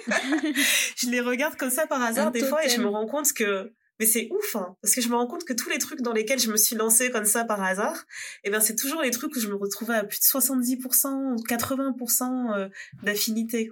C'est vraiment incroyable. Donc euh, tout ça c'est vraiment intéressant. Et il y avait un truc qui m'avait fait rire jusqu'à aujourd'hui, ça me proposait, je pense que le job où j'avais le meilleur pourcentage, c'était pour travailler dans un laboratoire de recherche oh, wow. avec personne. Oh. toute seule dans mon laboratoire. C'était le job idéal. Il me disait, alors là, madame, vous avez toutes les compétences, vous adorez euh, réfléchir et faire des, faire, des, hypothèses et chercher des solutions. Donc là, je suis en train de faire un podcast alors que peut-être que je suis censée être, je sais pas, moi, chercher une solution contre le cancer, tu vois. Euh, peut-être, on ne sait pas. C'était peut-être ça ma voix. Peut-être. Mais, euh, ouais, ouais, franchement, je, moi, je te, je te conseillerais justement de d'alterner mission intérim et voyage. Franchement, c'est mm. l'idéal parce que quand t'es en intérim, je pense que t'es pas en mesure de prendre autant de congés qu'en CDI. Ce qui mm. fait que quand tu quittes ton contrat intérim, tu te retrouves avec plein de primes et ça te permet de voyager un petit temps. Et ensuite, quand tu vois que bah, les poches elles commencent à se vider, tu retournes sur une autre mission. Et en plus, tu sais, c'est des missions courtes dont tu as le temps de faire semblant. tu, tu peux te permettre de faire semblant, d'adorer ce que tu fais, etc. Et puis, t'as même pas le temps de péter les plombs, que c'est déjà fini, tu passes à autre chose, quoi. Moi, c'est ce que je te conseillerais. Le temps de trouver ce qui te, ce qui te parle. Euh, voilà. Moi, je, je, dirais que tu as 24 ans, tu es encore jeune. Euh, mhm. Tu as, vraiment le temps de trouver. Tu peut-être pas l'impression de, de savoir ce que tu veux faire maintenant. Euh, je dirais pas que moi, je suis plus du monde corporate, mais moi, je vois plus euh, les opportunités dans le travail. C'est-à-dire que je peux rester un an, deux ans, trois ans dans la même boîte, me donner, euh, me donner à fond et essayer de d'évoluer potentiellement dans cette boîte. Parce que je suis pas, je m'ennuie vite au travail. Je pense que quand j'ai mmh. fait, j'ai fait un an ou deux ans sur le même poste, je commence à réfléchir. Je commence à me dire ouais bon bah là, j'ai besoin de d'avancer, j'ai besoin d'avoir un challenge supplémentaire. J'ai j'ai beaucoup de mal avec les routines. Euh, donc euh, les gens qui, euh, qui, par exemple, travaillent dans le même boulot pendant 30-35 ans à faire la même chose, je ne sais pas comment ils font. Moi, je n'arriverai pas. J'ai, je, je, je, ne me contente pas de ce que j'ai, même si ce que j'ai, ça me permet de, de, vivre, de payer mes factures, de ne pas me plaindre, etc. J'ai toujours mmh besoin de d'avoir un, un challenge. Euh, mais pour quelqu'un qui sait pas vraiment ce qu'il veut faire, je trouve que c'est pas du tout une mauvaise idée de faire un, un CDD de six mois, de mettre de l'argent de côté, de voyager pendant trois mois, de revenir, parce que euh, mine de rien, le voyage, ça forme énormément. Euh, ça te permet aussi d'avoir une certaine euh, façon de réfléchir, une flexibilité et une adaptabilité que tu n'aurais pas en restant au même endroit. Euh, je trouve que ça te fait grandir aussi et tu vas apprendre à, à te connaître. Donc pour moi, c'est, euh, Mhm. je trouve que c'est hyper enrichissant et même sur un CV d'avoir quelqu'un qui a voyagé, pas forcément pour les pour les études, mais ça fait toujours la différence. En disant, euh, tu vois, si tu seras pas le CV qui a mis voyage, tu peux dire, voilà, je suis partie trois mois en mission humanitaire à tel endroit, j'ai fait telle chose, Mhm. euh, j'ai fait un mini tour du monde ou des trucs comme ça et c'est le genre de choses qui peut intéresser les recruteurs parce que ça montre une capacité que, que d'autres n'auraient pas à s'adapter. Donc ça, je trouve que c'est euh, hyper important et euh, t'as le temps de faire carrière. Hein. Enfin, et puis si tu as envie de faire carrière et de trouver une carrière, t'as le temps de trouver ce que t'as envie de faire et si t'as pas envie, t'as pas envie. Comme disait Ndaya, tout le monde n'est pas fait pour le monde du, travail en corporate, tout le monde n'est pas fait pour l'entrepreneuriat il y a des gens que ça rassure hein, d'avoir un, boulot corporate où on leur donne euh, des horaires, on leur dit t'arrives à telle heure, tu rentres à telle heure, tu fais telle chose, etc. Il y a des gens que ça angoisse aussi profondément. Euh, faut pas penser que l'entrepreneuriat c'est l'Eldorado parce qu'on a l'impression que tu organises tes horaires de travail comme tu veux. Oui, mais c'est souvent, ça veut souvent dire que tu dors pas et que tu travailles 7 jours sur 7. Euh, Mhm. Donc, euh, pour moi, il n'y a rien d'alarmant en fait de ne pas savoir exactement ce que tu veux faire à, à 24 heures. Au contraire, je trouve ça plutôt bien que tu te poses la question et que tu te, que tu, mais que tu aies aussi déjà un plan d'action. Parce que ça serait inquiétant si tu étais juste en disant, ouais, je sais pas ce que je veux faire. Là, tu te dis, bah, j'aimerais bien faire des CDD, voyager, etc. Tu vas faire tout ça et tu vas avoir le temps de te rendre compte de, de ce qui te, ce qui t'anime réellement et ce qui, euh, tu, vas te découvrir autrement et tu vas appréhender le monde du travail différemment. Yes. Euh, je pense que j'ai pas grand chose à ajouter, mais euh, si si jamais tu as besoin de plus d'informations, plus de détails, on serait ravis de t'en donner, il y a aucun problème. Euh, j'ai pas j'ai pas noté ton nom, mais je sais que tu nous as écrit et c'était pas en anonyme, donc on n'hésitera pas à te faire signe. Mais euh, voilà, je te souhaite beaucoup de chance euh, dans cette euh, dans ces recherches. Voilà. À mon tour? Yes. Yes. Euh, je vais choisir une histoire de friend zone. Mm. Alors, je vous fais un résumé rapide. Ça fait disons plus de 9 ans que je connais un ami en question. On a partagé nos moments des pires aux plus agréables dans cette vie. Il vivait en Russie et est rentré récemment au pays, sauf que depuis qu'il est là, on s'est rendu compte qu'on a attiré l'un par l'autre.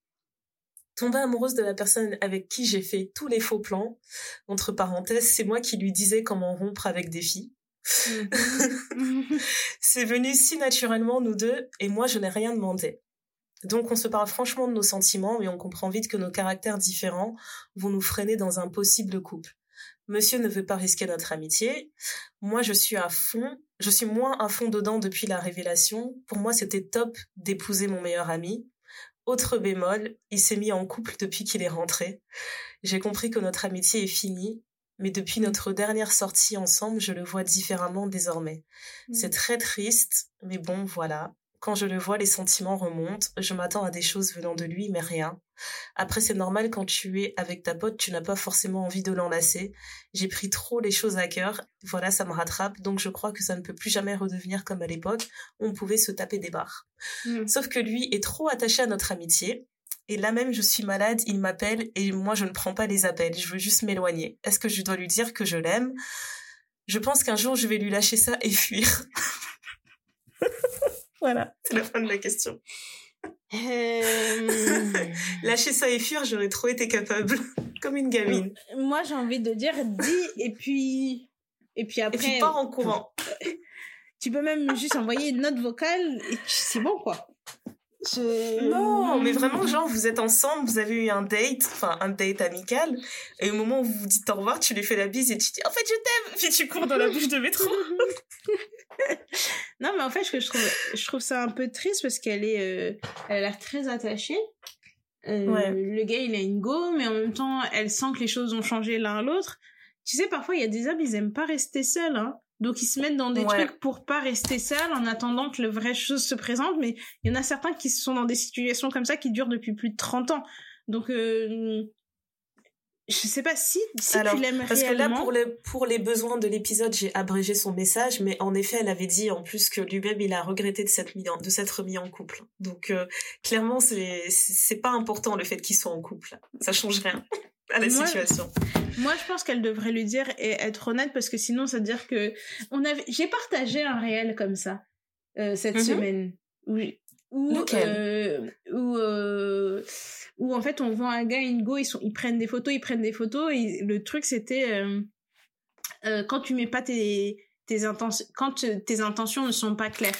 Donc tu les vois ils sont à deux à deux à deux en photo et la dernière image ils sont ah à trois et elle c'est son mariage et lui il est assis par terre. Ben voilà. Il est par terre genre vive les mariés ok. vive les mariés. En effet soyez clairs moi je pense que si tes sentiments sont sincères pour cette personne tu devrais lui en parler tu devrais lui dire clairement, etc. Lui, il va gérer sa situation de son côté, ou alors il va te dire que pour lui, tu ne seras jamais plus qu'une amie, mais au moins ce sera clair. Et là, vous allez reconstruire une vraie relation d'amitié ou pas, ou tu sauras. parce qu'elle a déjà dit que quelque chose s'est brisé en fait. Donc moi, c'est pour ça que je suis d'accord avec toi. Il faut à tout prix le dire parce que comme elle l'a expliqué, la dernière fois qu'ils se sont vus, elle a senti que c'était différent. Mm. Si vous n'arrivez même plus à voir ce qui était euh, ce, que, vous aviez à la base, ben, autant mettre les choses vraiment au clair et potentiellement même essayer de se mettre en couple. Parce que là, si j'ai bien compris, elle a dit on parle de nos sentiments, mais nos caractères différents vont nous freiner. Ça, c'est ce que vous pensez. Mais vous n'êtes pas encore mis en couple, vous savez pas. Et vous avez réussi à rester amis pendant toutes ces années avec vos caractères différents. Il y a des gens qui ont euh. réussi, qui, qui sont vraiment des yin et des yang dans leur couple, donc euh, oui, je, je vois pas en quoi c'est un problème. Si déjà en tant qu'amis vous euh. arrivez à fonctionner avec vos caractères différents, l'amour c'est juste des bisous en plus, hein. Enfin, franchement, c'est que du bénéf en fait. Il y a d'autres choses, mais si déjà la base de l'amitié elle est assurée, que vous arrivez à parler quand vous êtes en désaccord et que vous arrivez à, à échanger et à être amis, enfin. C'est ça. Soyez amis jusqu'au bout. C'est ça, parce que là, en fait, surtout que dans ce cas précis, c'est pas une amitié, euh, c'est pas une amitié euh, récente. Ça fait neuf ans que ces gens se connaissent. Neuf ans. Qu'est-ce mmh. qui vous empêche d'essayer le tout pour le tout, tu vois? Parce que mmh. là, tu sens déjà qu'il y a quelque chose qui est brisé. Et eh ben, quitte à ce que l'amitié soit brisée, viens, on essaye jusqu'au jusqu'au bout, on se met en couple. Tu sais, on, dit tout le temps, aimons-nous vivants. On va pas rester là avec des euh, avec des sensations d'inachevées partout comme ça. C'est euh, pour moi, il faut vraiment tenter le truc jusqu'au bout. Euh. et puis même pas forcément juste de se mettre en couple, mais tu vois, un truc tout bête. Moi, je me rappelle, mmh. à l'époque, il y avait, euh, j'avais une de mes cousines en Belgique qui m'a dit, oh, il faut que je te présente un gars. Franchement, je, je vois, je vous vois trop bien en couple. En fait, je pense que ça marcherait trop entre vous. Mmh. Mmh. Et donc, quand je l'ai rencontré, je suis partie, je pense que je suis partie quelque temps en Belgique et tout pendant des vacances. Et on a passé quasiment tout l'été ensemble. Tout l'été ensemble, j'ai fait la touriste de la Belgique. C'est lui qui m'a fait découvrir Bruxelles, etc. On n'a jamais été un couple tu vois. Genre les gens nous ont présenté en mode vous allez faire un super couple. Et nous on se regardait genre euh, c'est bizarre. Et je me rappelle même un jour genre on s'est forcé on a dit c'est quoi? Pour être sûr qu'on n'est pas un couple viens on essaye on s'embrasse mais on a explosé derrière Néné, tu vois mm. Genre, au moins c'est clair. Au moins c'était clair. On s'est dit, ok, c'était vraiment les gens qui étaient en train de nous hyper, de nous dire que ça allait être quelque chose. Mais nous, on avait mm. tout de suite compris, en fait. La première fois que je l'ai vu, j'avais pas eu la sensation qu'on était dans un date. On s'est vraiment bien entendu, on a rigolé, etc. Il me racontait ses histoires, je lui racontais d'autres histoires. Et c'était toujours comme ça, en fait. Et le mm. jour où on a dit, vas-y, on essaye de se faire un bisou comme les Belges disent, on s'est fait un smack. C'était le smack le plus amical que j'ai eu de ma vie. et c'était très clair. Donc franchement, est-ce que je me demande en fait dans son cas, tu vois, est-ce qu'ils se sont déjà ne serait-ce que fait un bisou, un petit bisou Parce qu'un bisou ça révèle des choses, hein. C'est vrai.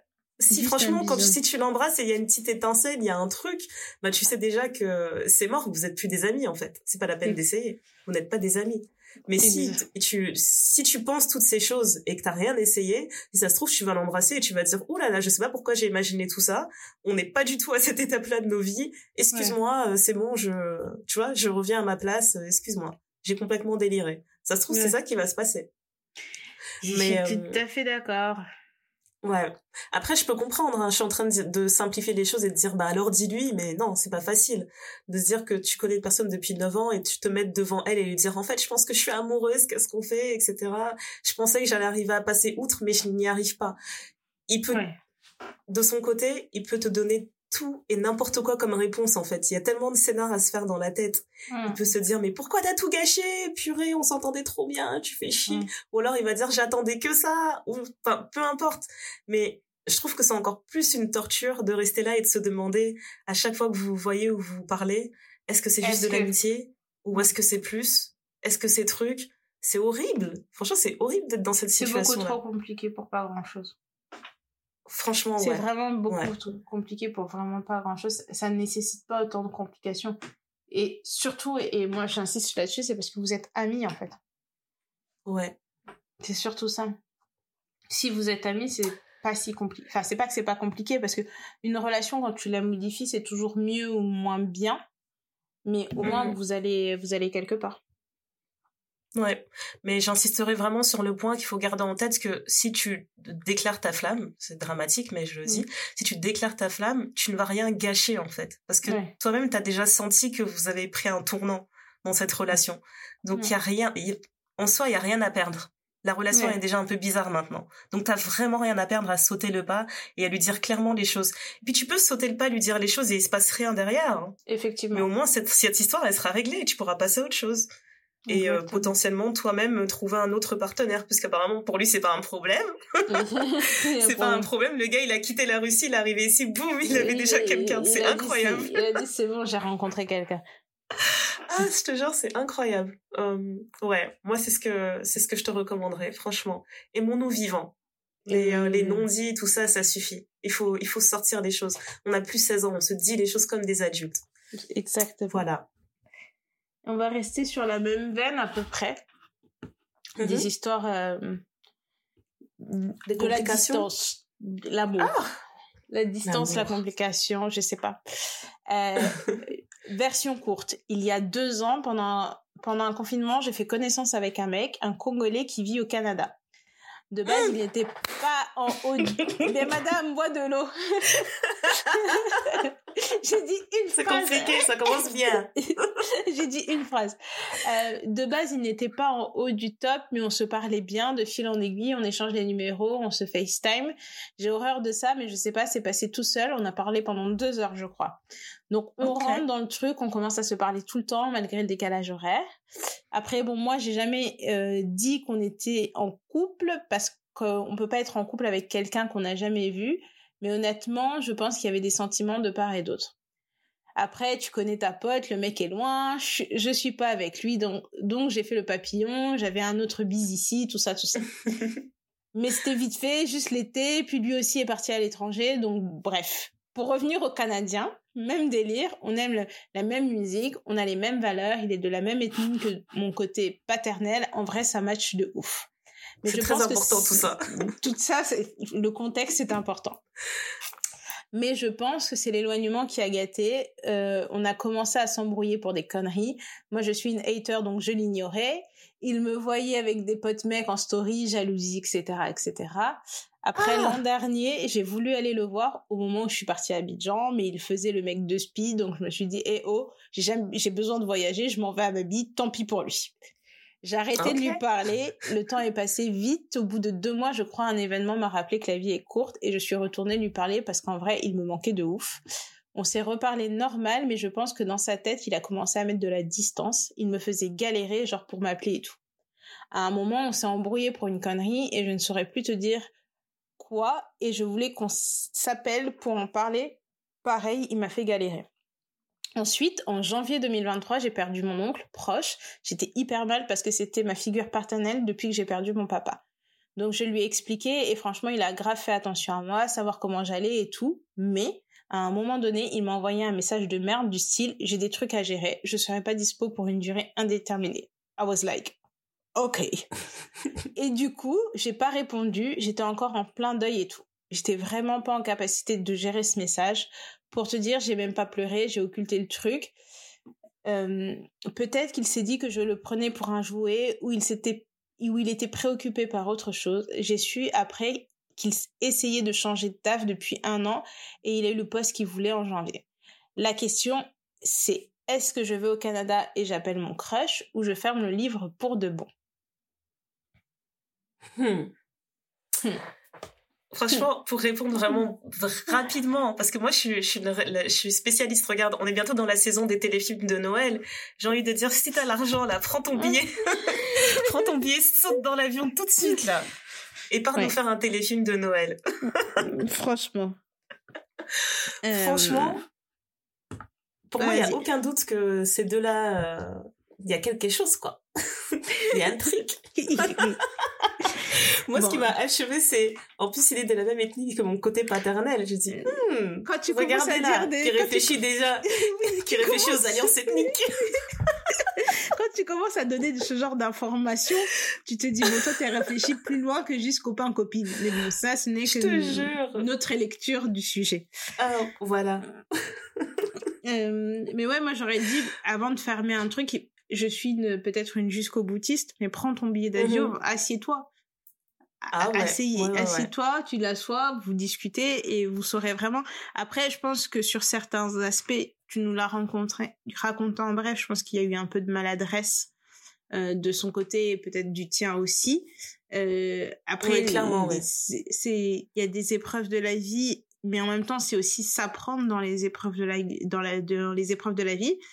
Euh, tu as mal pris le fait qu'il t'ait dit qu'il ne soit pas dispo pour une durée indéterminée, mais est-ce que tu aurais préféré qu'il te ghost tout simplement sans te prévenir?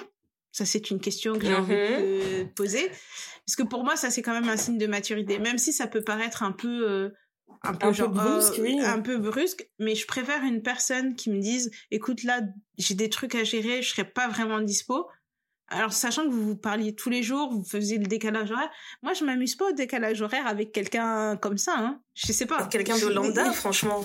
C'est vrai, c'est, c'est, brusque, mais ça reste une attention d'avoir fait au moins l'effort de verbaliser ça. C'est ça, il était là quand t'as perdu ton oncle, euh, il a fait attention, etc. Donc, euh, je, j'ai envie de dire que c'est pas juste une affaire de copain-copine, euh, que ce serait dommage de fermer le livre sans avoir ne serait-ce que passer une semaine ensemble pour pouvoir euh, se, se dire les choses. Et euh, madame. Surtout que ça fait deux ans qu'ils se parlent.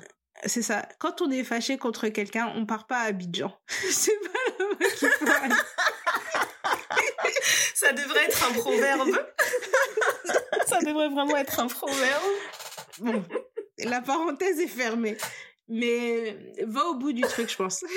va au Canada. Mais carrément, franchement, moi j'ai lu ça et je me suis dit c'est tellement clair, c'est tellement clair qu'ils sont en train de, ils sont en train de se piquer là comme des jeunes amoureux, des petits tourtereaux là. Ah oui. Franchement, les histoires de oh il m'a fait des jalousies sur mes stories, etc. Tu vois, ça nous renvoie à notre première question. Comment savoir qui l'a intéressé? Il fait des grandes jalousies sur tes stories, tout ça, alors que vous êtes même pas encore vu en vrai. Allez vous voir en vrai. Moi, je suis une gamine. La première chose qui m'est venue à l'esprit, c'est je prends l'avion. Je dis même pas que je prends l'avion. Maintenant, j'arrive dans sa ville et quand on se voit, je fais comme les gamins, je mets des petits coups, euh, des petits coups de poing sur l'épaule. Bah alors, bah alors? Tu parles pas alors Quand on était sur un stade, tu parlais, tu parles pas Bah alors Non, moi je dis quand même que j'arrive parce que tu veux pas te retrouver face à des choses auxquelles tu veux pas te retrouver. Moi, je veux pas de mauvaises surprises. T'arrives là, tu vois, tu tombes nez à nez avec quelqu'un d'autre, mais en fait, c'est, ça n'a rien à voir, oh. mais t'es déjà en train de te faire des films, tu vois, des situations un peu complexes. Je préfère arriver dans un terrain. Ça me rappelle un euh, épisode dans 19 Days Fiancé. Il y a une dame, elle a traversé, elle a traversé l'Atlantique pour mm-hmm. retrouver un gars qu'elle aimait bien. Elle savait qu'il était en couple. Elle a toqué à la porte, elle a dit I'm back. tu vois les, les couilles qu'il faut pour faire ça? Elle a dit j'en ai rien à faire, c'est mignon toute cette histoire là que t'as en place. Elle a dit moi je suis rentrée. Tu sais que c'est moi. c'est bon, c'est moi. incroyable. T'as besoin de rien d'autre. Et je pense qu'ils se sont mis ensemble en plus au final. Hein. Ouais, c'était vraiment incroyable cette histoire. Ouais, et puis tu euh, sais, peut-être tu, tu peux tomber nez à nez avec une autre fille, mais cette autre fille, ça peut être sa cousine, mais tu l'as jamais rencontrée, donc tu vas commencer à partir en pleurs dans les escaliers, dans la mhm. neige, tu seras là en train de renifler ta morve, tu te seras mis dans un état pas possible pour pas grand-chose. Euh, c'est ça. Peut-être que c'est juste un bord et que tu t'en fiches. Euh, tu vois, il y a, y a beaucoup de choses, beaucoup, beaucoup de choses. Ouais. Ouais, ouais, ouais. Non, non, je comprends tout à fait. Franchement, euh, pour moi, il faut, il faut explorer le truc jusqu'au bout. Mais vraiment jusqu'au bout. Parce que là, il y a trop de, il y a trop de choses, on ne sait pas en fait. Tu l'as même pas encore vu en vrai, donc tu sais pas si, je sais pas quand tu mets des talons, il arrive à quel niveau, est-ce qu'il est assez grand, est-ce que tu supportes son je odeur sais pas, est-ce que ouais son odeur, euh, est-ce qu'il a une bonne dentition, je sais pas parce qu'il y a des choses que tu ne vois pas de la même manière quand vous parlez au téléphone. À la caméra. Peut-être qu'il met de la crème, est-ce qu'il met bien la crème, on ne sait pas. On ne sait pas. En plus, sur FaceTime, tu peux faire beaucoup des choses. Peut-être vous vous appelez, toi, t'as un dragon, lui, c'est une souris. On ne sait pas ce qui se mhm. passe derrière les masques. On ne sait pas. On ne sait pas. Aucune idée. Donc, ne serait-ce que vivre sept jours comme ça, là, ensemble, vous vivre, vous entendre parler, la côte à côte, mhm. partager les auras, c'est c'est trop important. C'est trop important. Et peut-être que tu vas rentrer et te dire bah écoute au mieux euh, au mieux je rentre j'ai un gars. Au pire je rentre et j'aurais passé sept jours au Canada quoi. Et puis même voir comment sa réaction au, fait que tu lui dises euh, euh oh, au fait euh, euh, je pense venir au Canada j'ai regardé je peux être là de telle date à telle date t'es dispo? Voir comment il va mhm. réagir. S'il commence à chercher trop d'excuses pour que tu ne viennes pas, ça veut dire aussi quelque chose. Ouais, c'est ça. C'est vrai, ça t'économisera un billet, tout à fait. Et là, comme moi je suis dans l'esprit des téléfilms de Noël, je prends le billet d'abord parce qu'apparemment tout le monde a l'argent pour faire ça. oui, et comme mm. tu as dit, si ça va pas, bah, tu peux aller à Babi. Je pense que c'est les mêmes prix en plus. Hein. Aller à Babi, aller mm. au Canada, dépendamment de où tu vas au mm. Canada. Mais euh, vraiment, non, mais c'est vraiment un truc, tu vois, je me dis, dans ce, dans ce cas précis, vous avez caché deux ans. Parce que vous avez commencé pendant le confinement. Pendant le confinement, ok, vous pouvez pas vous voir en physique, je comprends. Mais pour moi, une fois que le confinement était terminé, le premier souci, ça devait être comment on fait pour se voir? Comment on fait pour se voir maintenant Tu aimes trop l'amour. Tu aimes trop l'amour. Et c'est vrai? c'est vrai. C'est trop vrai. Naya, elle, vraiment, son cœur, il bat le lendemain. mon cœur, il bat, genre, je n'arrive plus à respirer, l'air est lourd, etc. Il faut qu'on se voit. Il faut vraiment qu'on se voit. C'est très grave.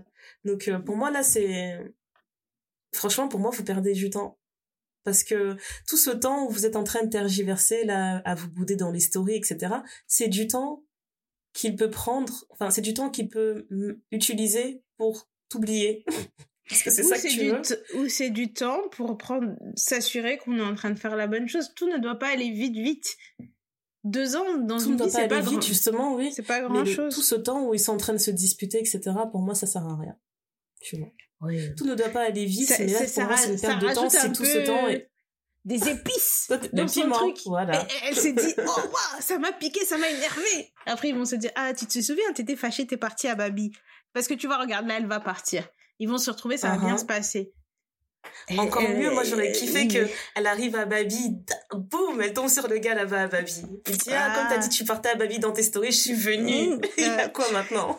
Vraiment, à ça, ça aurait été trop cool. Le 15 octobre avec impatience, parce que les films de Noël reviennent le 15 octobre. C'est un autre sujet, c'est beaucoup trop, beaucoup trop tôt. Je te jure, beaucoup trop tôt. Ouais. Ça commence à partir du 15 octobre. Donc, merde, non, je, je regarde dans l'ambiance Halloween et après je me mets là-dedans, t'inquiète.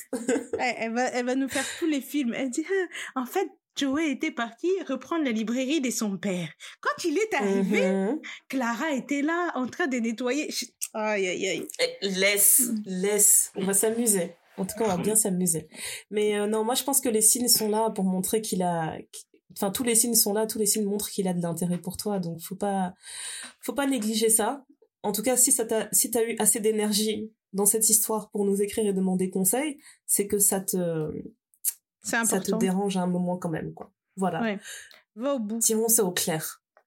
J'ai l'impression que c'est la dixième hein. fois que je dis ça, mais aimons-nous vivants Oh. Dis-nous, hein, si vraiment. Et si vous vous mariez, nous, on peut être, on peut être euh, maître des cérémonies, hein. On sait faire. Moi, je veux trop être, euh, tu sais, genre une petite fée, là, au mariage. Et dire, mm. pour rappel, dans l'épisode du thé mm. noir, nous avions parlé de... je serai la fée du mariage. Voilà. Maintenant, regardez-vous. Regardez-vous, nos petits-enfants. Regardez, charmante personne. Franchement, ouais, donne-nous un update. Ça nous ferait trop plaisir. Trop, trop plaisir. Ok. Question suivante.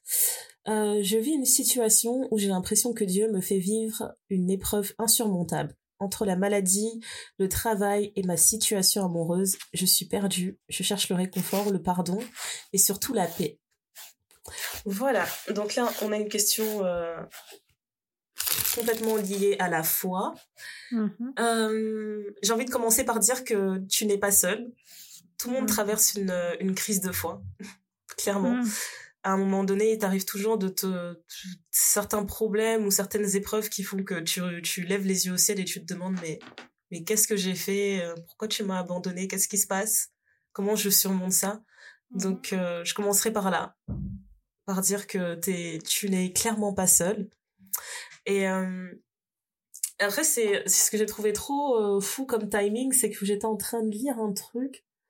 J'étais en train de lire un truc sur euh, sur l'islam et c'était une fille qui demandait conseil, qui demandait des, des textes, etc., des conseils sur comment surmonter un moment difficile. Mais je pense qu'elle traversait un deuil ou quelque chose comme ça.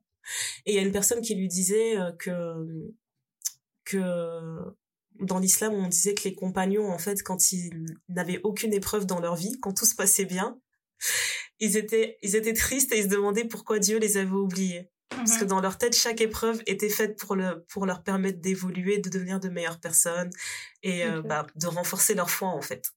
Et donc, je trouvais ça intéressant, en fait, de voir les choses dans ce sens-là, en fait. Plutôt que de Mhm. se dire à chaque fois qu'il y a une épreuve, c'est forcément que j'ai fait quelque chose de mal et je suis en train de vivre une punition. Je dis pas que ça n'arrive pas, hein. Je, je Mhm. pense que parfois on subit des punitions. je pense Bien que sûr. clairement, parfois on subit des punitions, mais ça, mais je Mhm. trouvais ça intéressant, en fait, de voir ce côté-là où les, les gens sont tellement convaincus dans leur foi qu'ils savent que même quand une épreuve arrive, c'est parce qu'il y a quelque chose de positif qui, qui t'attend derrière, en fait. Ouais. Ouais. Et après, je sais que euh, ce qui m'embête en fait quand on a quand j'ai ce genre de conversation en fait, c'est que je me mets à la place de la personne qui est éprouvée. C'est que on peut te donner toutes les citations, etc., toutes les phrases positives que tu veux, mais c'est dur, tu vois, de d'enlever ce sentiment où tu te sens complètement euh, t'es à, à la ramasse, quoi, tu te sens perdu. C'est dur de se dire que tu vas entendre juste une petite citation et ça va aller mieux, tu vois. Ouais. Et, euh, limite, j'ai envie de dire que c'est trop facile. C'est trop facile, en fait, de se dire à chaque fois que euh, il y a un problème, ben, il va être résolu et c'est forcément pour un, plus grand dessin, etc. Parfois, je pense aussi que tu vis des épreuves et c'est juste, tu les subis, quoi. C'est partie de la vie et c'est, il y a des choses qui sont positives, il y a des choses qui sont négatives et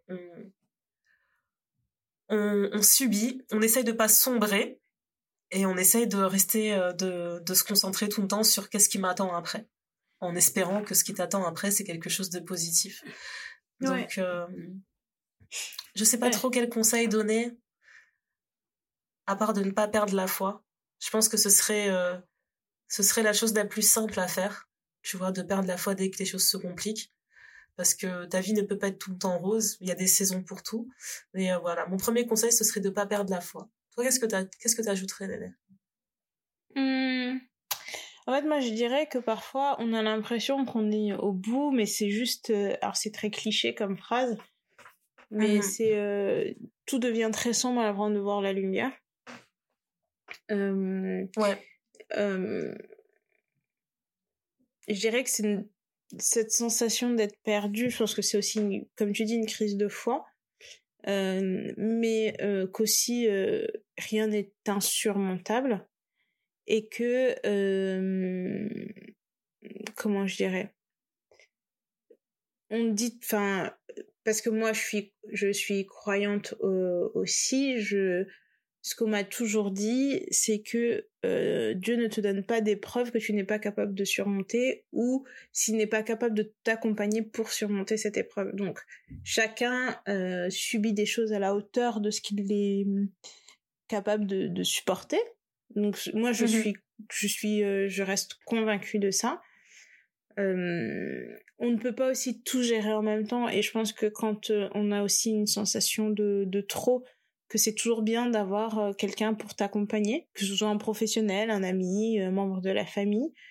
Euh, mais que dans ces moments-là il est important de demander de l'aide et de pouvoir déverser quelque part parce que c'est quand ouais, tu de te surtout sens pas s'isoler. ouais. Ouais, c'est ça. Quand tu te sens euh, accablé, c'est là où tu, tu, tu penses à des choses euh, où tu... Ça peut aussi te tétaniser, en fait.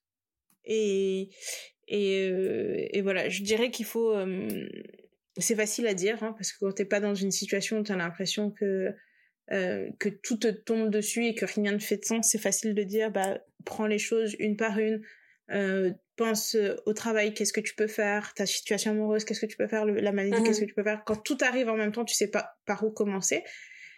c'est ça. Euh, mais je dirais qu'il faut commencer par quelque part, choisir ce, choisir ce par quoi on commence et ne pas s'isoler et de et de toujours si on si tu crois fermement en Dieu, de toujours continuer de parler à Dieu, de t'adresser à lui, il t'apportera forcément les réponses euh, dont tu as besoin et que tu attends.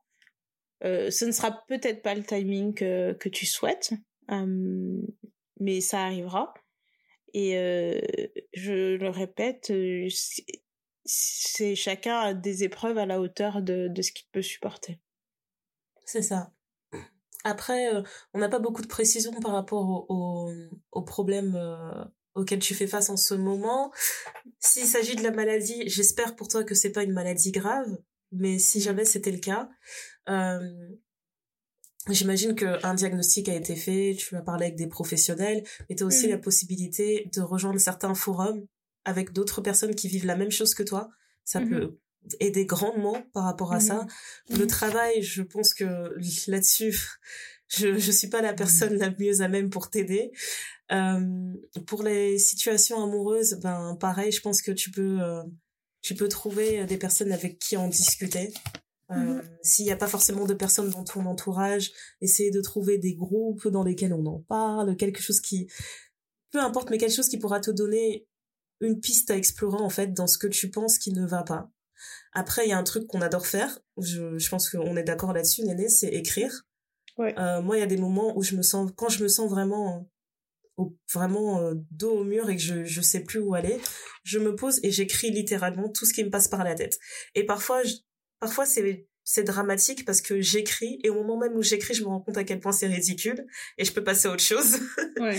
Mais quand c'est grave, je l'écris et le fait d'écrire déjà ça me fait réfléchir à comment je peux régler mes problèmes et où est-ce que je peux agir dès maintenant parce qu'il y a mhm. certaines situations des fois on déprime parce qu'on se rend compte en fait du travail que ça va représenter et du temps que ça va représenter pour en sortir mais il y a mhm. d'autres situations où tu peux vraiment fonctionner étape par étape tu vois je sais pas la mhm. situation amoureuse par exemple ça va pas ok qu'est-ce qui va pas? Qu'est-ce que tu qu'est-ce que toi tu considères comme euh, inefficace dans ta situation amoureuse là qui, mhm. qui pose problème?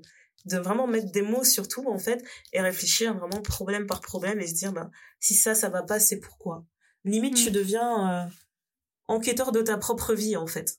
C'est mhm. comme tu l'as dit t'es perdu tu cherches le, le, réconfort le pardon et la paix. Je pense que pour trouver la paix il faut voir où, où sont les problèmes et il faut voir quelle est la source des problèmes et comment les régler. Donc ça va être ça va être difficile mais il faut vraiment se concentrer sur le l'après, tu vois, tout en se concentrer sur ah mais quand je serai de l'autre côté, ça me fera vraiment du bien. Ça me fera vraiment vraiment du bien. Et ça c'est une des raisons pour lesquelles en fait je m'étais mise euh, à faire de la thérapie, c'est que pendant un temps moi j'étais en train de faire vraiment de spiraler euh, sur tout le négatif et je passais mon temps à écrire ces choses etc.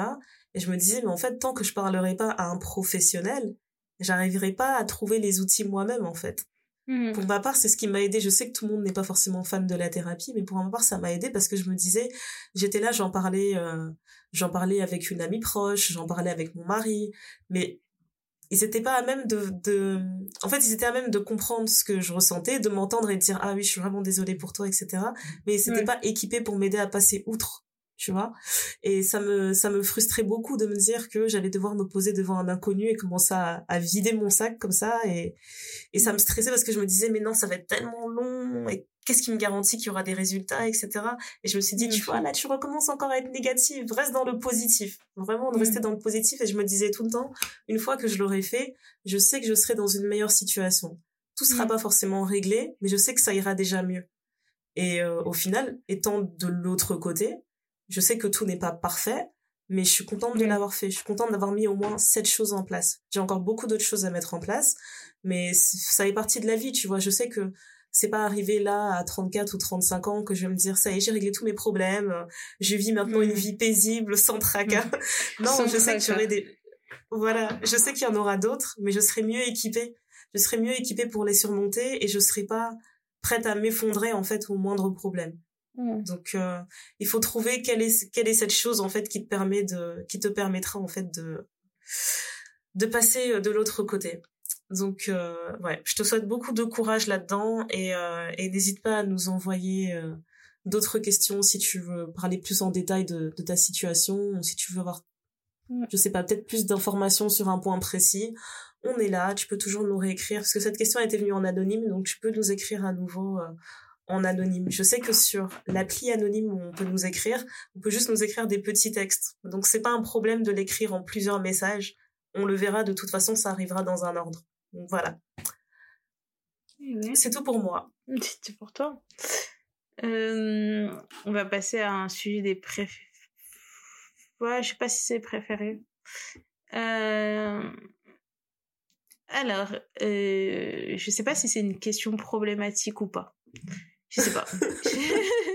Tout ce Alors pour le contexte, pour le contexte, cette question on l'a reçue sur Twitter et la personne après m'avoir envoyé la question m'a dit, euh, elle m'a dit quoi? Elle m'a dit c'est pas pertinent et j'ai pas compris. j'ai vraiment pas compris. Question d'un homme cis blanc hétéro. Que pensez-vous du racisme anti-blanc? Je te jure, quand j'ai vu la question, j'ai explosé de rire j'ai explosé de rire. Je me suis dit, je sais pas en fait, j'ai trouvé ça tellement drôle. J'ai trouvé ça tellement drôle parce que déjà de un, pour répondre à la question, je n'en pense rien. Parce qu'il n'y a aucun jour dans ma vie où je me lève et je pense au racisme Exactement. En fait, je ne sais pas quoi répondre. Je, je, je, suis un peu euh, perplexe là. Je ne sais pas quoi dire. Je l'ai quand même mis dans la liste des questions auxquelles on va répondre parce que je voulais vraiment insister sur le fait que c'est hilarant comment le gars est venu pour dire Hello, je suis un homme cis blanc het. je voulais dire, genre, tu sais que, en fait, tu sais que ta place n'est pas ici. Et tu ressens le besoin, et tu ressentais le besoin de nous partager ça, là, ici. Et après, il me dit, c'est pas pertinent.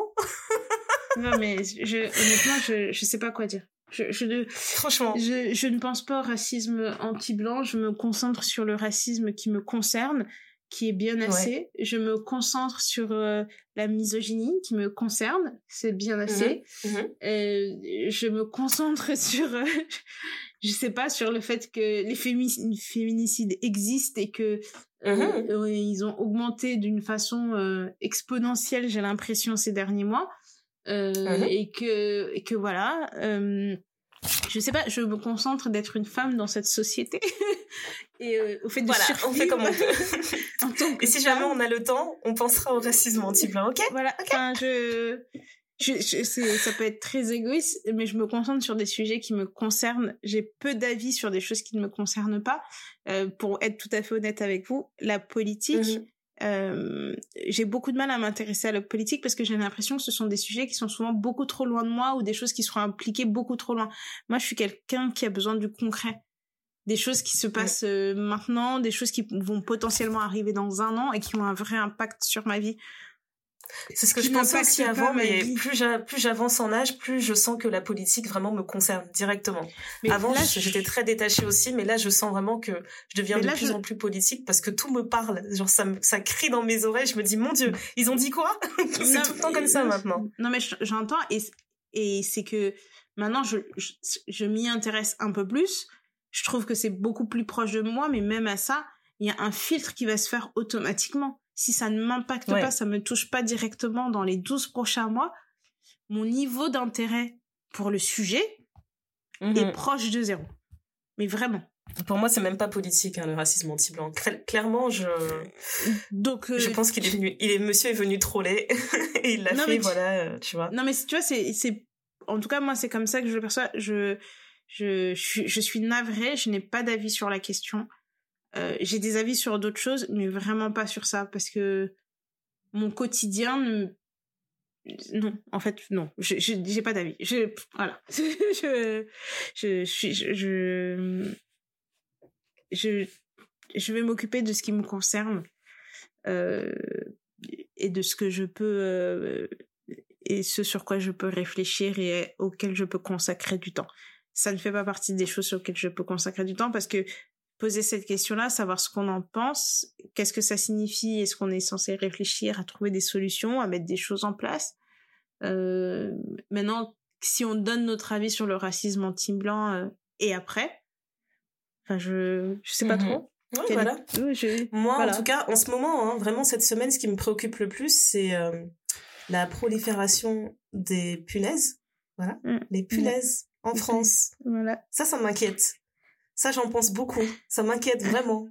Genre, euh, non, la peste, le choléra, euh, la France de Jean Valjean, non, quoi. Tu Mm. vois, c'est- là, j'y pense, ça, j'y pense tous les jours et je me dis, c'est très grave. je me pose Et des ouais. grandes questions là-dessus. Mm. Voilà. Mais euh, voilà, si tu veux nous poser la question l'année prochaine, peut-être que l'année prochaine, on en pensera plus, mais voilà. Ouais, on Merci aura du temps pour y apporter euh, notre réflexion, mais là, navré. Question suivante. J'aime bien celle-là. Est-ce que vous avez des astuces pour les gens bordéliques? Je vous jure que j'essaye de ranger, mais je n'y arrive pas. Sinon, je le fais et deux jours après, c'est déjà le bordel dans l'appart. Je vis seule, donc ça ne dérange que moi. Mais ça me gave, j'aimerais bien être plus ordonnée et aussi je ne peux pas inviter des personnes à l'improviste sans risquer de choquer l'enfant des gens et passer pour une gueuse. une Alors- gueuse, c'est le terme. Non, Tu vois, alors- le, tu vois la transition non, mais- non, mais en fait, moi, ce que je trouve drôle, c'est je ne peux pas inviter des personnes à l'improviste sans risquer de choquer l'enfant des gens. Donc, en fait, depuis Mhm. le début, elle voulait pas nous dire qu'elle voulait inviter des gens. Elle voulait inviter l'enfant de quelqu'un. C'est ça. C'est ça le problème. C'est qu'elle a un programme. Cette femme a un programme. Incroyable. Incroyable, Euh. je te jure. Mais juste, juste pour le programme. L'enfant de Juste pour le programme. Euh, On n'avait pas vu un réel comme ça sur Insta. Une fille qui faisait une vidéo, ça faisait genre, euh, tu sais, les vidéos des influenceuses euh, lifestyle, maison et tout. Et Elle est Mhm. en train de ranger sa maison. Et en fond sonore, elle dit Rien ne me motive plus le matin à ranger ma chambre que l'idée que je vais recevoir un date ce soir. Exactement. Et Exactement. tu la vois faire son grand ménage, sa maison elle est parfaite. C'était trop drôle. Non, mais après, C'est exactement ça. moi, je pense que être bordélique et être sale, c'est deux choses complètement différentes. Si t'es bordélique parce que t'as deux trois trucs qui traînent, mais en fait ton sol est propre, tu sais t'as pas des amas de poussière, euh, t'as pas de la vaisselle qui s'accumule pendant dix jours, t'as pas des odeurs qui traînent, que t'as pas un pipi de trois jours dans tes toilettes et que ta baignoire ou ta douche est pas noire et que tu vois les les joints sont pas noircis. Je trouve que c'est pas gênant aussi. T'as des trucs qui traînent, enfin t'es bordélique, t'es bordélique, donc voilà, ça fait partie de la vie. Par contre, si tu es sale, ça c'est autre chose. Si tes draps chose, sont voilà. tachés, sentent mauvais, que que dans ta maison il y a une Ouais, odeur voilà, de si t'es, à l'aise à l'idée de voir ça, tu vois, genre, je sais pas, comme tu dis, les draps, ils sont tachés, mais tu regardes le drap taché et tu dis, ah, et tu t'allonges quand même dessus. Là, t'es une personne sale, t'es pas bordélique. Ouais. C'est un autre, c'est un autre cap. Mais, j'ai l'impression qu'elle n'en est pas à ce cap-là. Oui, s'il y a des Ouais. papiers qui traînent, si t'as un petit monticule de vêtements sur une chaise que tu te dis à chaque fois ah je vais le ranger après mais que tu le ranges jamais mais que tu pioches dans ce monticule en te disant bah voilà la chemise que je cherchais elle est là mais c'est du linge propre c'est pas forcément du linge sale quand c'est pas mélangé Mm-hmm. euh, pff, allez avoir un... je pense que tout le monde a un, un minimum de bordel il y a des niveaux Mhm. hein. Euh, mais voilà la question moi que j'ai envie de te poser c'est est-ce que tu es bordélique ou est-ce que tu es sale? Yeah! Parce que bordélique, ça se règle. Moi, Oui. franchement, la première chose que je te dirais, c'est de faire un tri. Parce que parfois, en fait, on pense qu'on est bordélique, mais en fait, on a juste trop d'affaires. Et du coup, quand t'as trop d'affaires, ben, c'est impossible de les avoir con- constamment rangées. Ouais. C'est juste impossible. Ça va toujours déborder. Donc déjà ça, euh, de, de voir s'il n'y a pas besoin de faire un petit tri dans, dans ce que tu possèdes. Euh, surtout côté garde-robe, je sais que moi chaque saison je fais le tri et chaque saison je me rends compte, bah oui, ça prenait de la place dans mes tiroirs pour rien, littéralement. Euh, et puis euh, deuxième chose, c'est peut-être c'est peut-être les rangements que tu utilises aussi. Hein.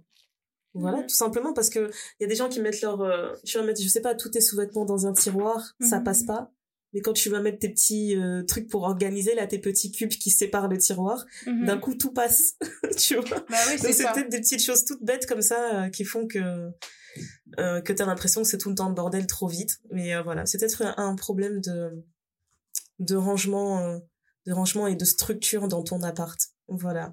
Mais non, j'ai pas l'impression que ce soit quelqu'un qui est seul. Je pense vraiment que c'est un côté bordélique, genre, tu sais, comme les enfants, le matin, ils disent, qu'est-ce que je vais porter? Il faut voler les habits du tiroir, genre, pas ça, pas ça. Après, tu te retournes, tu te dis, putain, mais qui a mis des ordres? c'est ça. C'est littéralement ça. Ouais. Voilà. je suis, d'accord. Bon, bah, j'espère qu'on aura, on t'aura aidé euh, et répondu à, ta petite question. Voilà, copine, bon courage. Bon courage. Euh, euh, on arrive à la dernière, mm. On a la dernière question? Ok. Et allons-y gaiement. Allons-y gaiement, allons-y gaiement.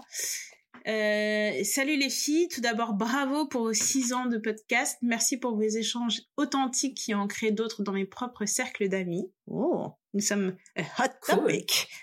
Ouais, Euh, j'ai pas vraiment d'histoire ou de besoin, mais je voulais juste vous encourager dans ce que vous faites. En revanche, j'ai une question pour vous. Si vous pouviez peut-être décrire votre propre expérience avec le podcast Thé Noir en trois mots, lesquels choisiriez-vous et pourquoi? En tout cas, bah déjà pour commencer, merci beaucoup. J'aime trop l'idée que on arrive à créer des échanges encore euh, au-delà du podcast. Je trouve ça super intéressant. Euh, Trois mots. Oh là là. Je pense que déjà, le premier mot que je mettrais, ce serait euh, quelque chose comme la, la discipline. Mm-hmm. Je pense que vraiment euh, le, le, niveau de discipline euh, qu'on qu'on espère avoir et ce qu'on a appris sur ce qu'on a appris sur ce que la discipline apporte dans le podcast, c'est c'est incroyable. C'est juste mm-hmm. incroyable. Tu sais, tu te tu tu fais preuve d'un certain niveau de rigueur et tu vois vraiment les fruits en fait. C'est mm-hmm parfois c'est presque immédiat. Et du coup, on se dit, mm. purée, c'est dingue. on a juste à être, on a juste à être carré et il arrive des choses bien dans nos vies. Oh, intéressant. En tout cas, moi, je dirais ça. Le podcast m'a appris la discipline. Euh, je dirais aussi la pertinence. Parce que, euh, on peut, on peut s'imaginer que créer un podcast, c'est, c'est facile. Mmh Techniquement, c'est facile. T'as ton micro, t'as de quoi faire ton petit montage, mettre en ligne, c'est facile. Mais créer un podcast qui va rester, euh, qui va rester intéressant euh, pour ta cible pendant plusieurs années, ça c'est compliqué.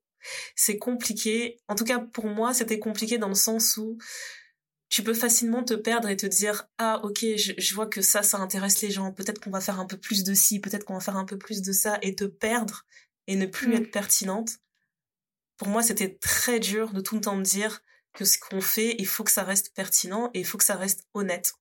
Et, euh, et ça, c'est vraiment un truc, je pense que 90% des commentaires qu'on reçoit sur le podcast, on nous dit toujours, vous avez l'air tellement euh, naturel, etc. Et j'ai tellement envie que ça reste Mmh. C'est difficile parfois parce qu'il y a certaines choses, tu te dis, si on changeait un peu la formule, on faisait un petit peu plus de ceci et un peu moins de cela, eh ben je sais que peut-être nos stats elles augmenteraient, peut-être qu'on aurait, euh, je sais pas, un peu plus de euh, un peu plus de notoriété, etc. Mmh. Mais est-ce qu'on sera encore pertinente Je ne sais pas. Donc pour moi maintenant c'est devenu euh, c'est devenu un mot d'ordre pour euh, pour le thé noir. Je veux vraiment qu'on soit tout le temps pertinente dans ce qu'on fait. J'ai pas envie de, de m'éparpiller dans ce que je fais. Puis pas seulement dans le thé noir, hein, pour la vie en général. Mm-hmm. Euh, et après le troisième mot, ben je dirais, euh, ah, le troisième mot, ben ce serait Néné, tout simplement. Euh, tout simplement, parce qu'il y a six ans, on n'avait pas la même relation donc euh, grâce au thé noir, je sais que ça a renforcé certains liens, ça a créé ça a créé d'autres d'autres choses, d'autres connexions. C'est devenu ma business partner et tout. Attends. Mm, mm. je suis obligée de mettre dans les trois mots. On travaille vraiment pas avec tout le monde, hein. surtout moi. vous l'avez bien compris dans cet épisode, après tout ce qu'on a dit, je peux pas travailler avec tout le monde. Donc clairement, oui, le troisième point, ce serait euh, yes, néné, yes. Alors moi, je vais choisir des mots différents. Euh, je dirais le dépassement. Parce qu'il faut savoir que Ndaya et moi, nous sommes de grandes introverties. Et donc, se montrer en public et être sociable nous demande euh, du travail. Euh, mais vous nous donnez la force. Et, et on le fait aussi parce qu'on en a envie et vous nous donnez envie de nous dépasser. Et donc ça, je trouve que c'est mhm. c'est la première, le premier mot que je dirais. Euh, je dirais aussi que ça a été une source de stress. parce, que... Ouais, c'est trop vrai. Franchement, t'as raison. T'as trop raison. Je vais, je vais pas mentir. Hein. ouais, non, c'est vrai, t'as trop raison. Je pense que ça a été une source de stress parce que on a envie de livrer des choses, on a envie d'être présente d'une certaine façon, mais comme tout le monde, hein, on a nos vies.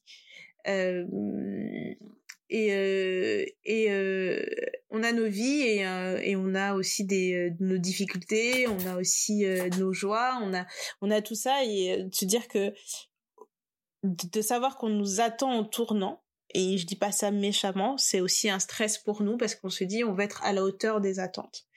Mais mmh je dirais que ce stress est contrebalancé par le prochain mot que je vais dire qui est un sentiment d'accomplissement euh, dans le sens où j'ai pas l'impression d'être un imposteur. J'ai pas l'impression que nous sommes des imposteurs. Et, euh, j'ai l'impression qu'on on apporte d'une certaine façon notre pierre à l'édifice et que ça nous permet d'être alignés sur les personnes que nous sommes et euh, que l'on veut devenir. Et pour moi, je trouve que c'est c'est une c'est quand même une fierté euh, de se dire qu'on a mené notre petite barque toute seule euh, pendant six ans, qu'on continue de la mener et que la communauté continue de grandir, que vous soyez mmh euh, assez à l'aise de nous parler, de nous demander conseils. Parfois, on se dit mais on est juste nous quoi. Et, et donc du coup, on se dit eh ben si on a déjà accompli cette petite chose, on voit nos, nos chiffres qui n'arrêtent pas d'augmenter, on, on, on, monte dans les charts de podcast face à des grosses prods. Enfin, tu te dis mais on est juste deux nanas qui racontons nos vies et voilà enfin c'est pas euh, on n'a pas enfin je sais pas moi je dirais que j'ai pas l'impression qu'on fasse un truc de ouf mais en même temps je sais que la formule n'est pas extraordinaire oui c'est vrai. Euh, ouais tu vois mais je sais que c'est quelque chose euh, euh quelque chose d'important donc pour moi ça serait vraiment dépassement stress et accomplissement. Ouais. Ok. Mais c'est super. Mmh. franchement sur ces belles paroles je vous dis euh, un énorme merci de continuer à écouter le podcast, de continuer à le partager dans tous vos cercles, etc. Euh, merci de nous faire monter aussi euh, dans tous les classements, c'est super. Si vous nous aimez, mettez-nous un petit 5 étoiles sur l'appli que sur laquelle vous nous écoutez, un commentaire en plus. Alors là, ça nous boostera encore plus, donc un grand merci d'avance. Et mmh. on est sur quel réseau? on, est partout, euh, sauf sur Facebook. Voilà. Voilà. Très J'adore cette phrase. Comme si on avait un problème personnel avec eux. On devrait dire on est partout sauf sur Facebook et LinkedIn. et, LinkedIn, oui, exactement. C'est exactement ça. Euh, mais oui, je sais pas quoi dire. et voilà, c'est la fin de cet épisode. Et euh, merci beaucoup de, de, nous avoir fait confiance avec vos questions, etc. et tous vos messages d'amour. C'est, c'est juste, euh, on est trop reconnaissante. Et surtout, n'hésitez pas. C'est pas parce qu'on a fait un épisode spécial courrier des auditrices que vous pouvez plus en envoyer. Ouais, euh, très honnêtement, si on continue à en recevoir beaucoup, peut-être qu'on créera une rubrique. Mais voilà, n'hésitez pas. N'hésitez pas, on est toujours là, que ce soit dans le podcast ou en privé. Merci pour tout, merci de nous accompagner, merci de nous donner de la force, merci d'être vous. Et, euh, et puis voilà, on va pas se dire trop de choses, mais vous savez déjà tout. Voilà, bye yo Bye yo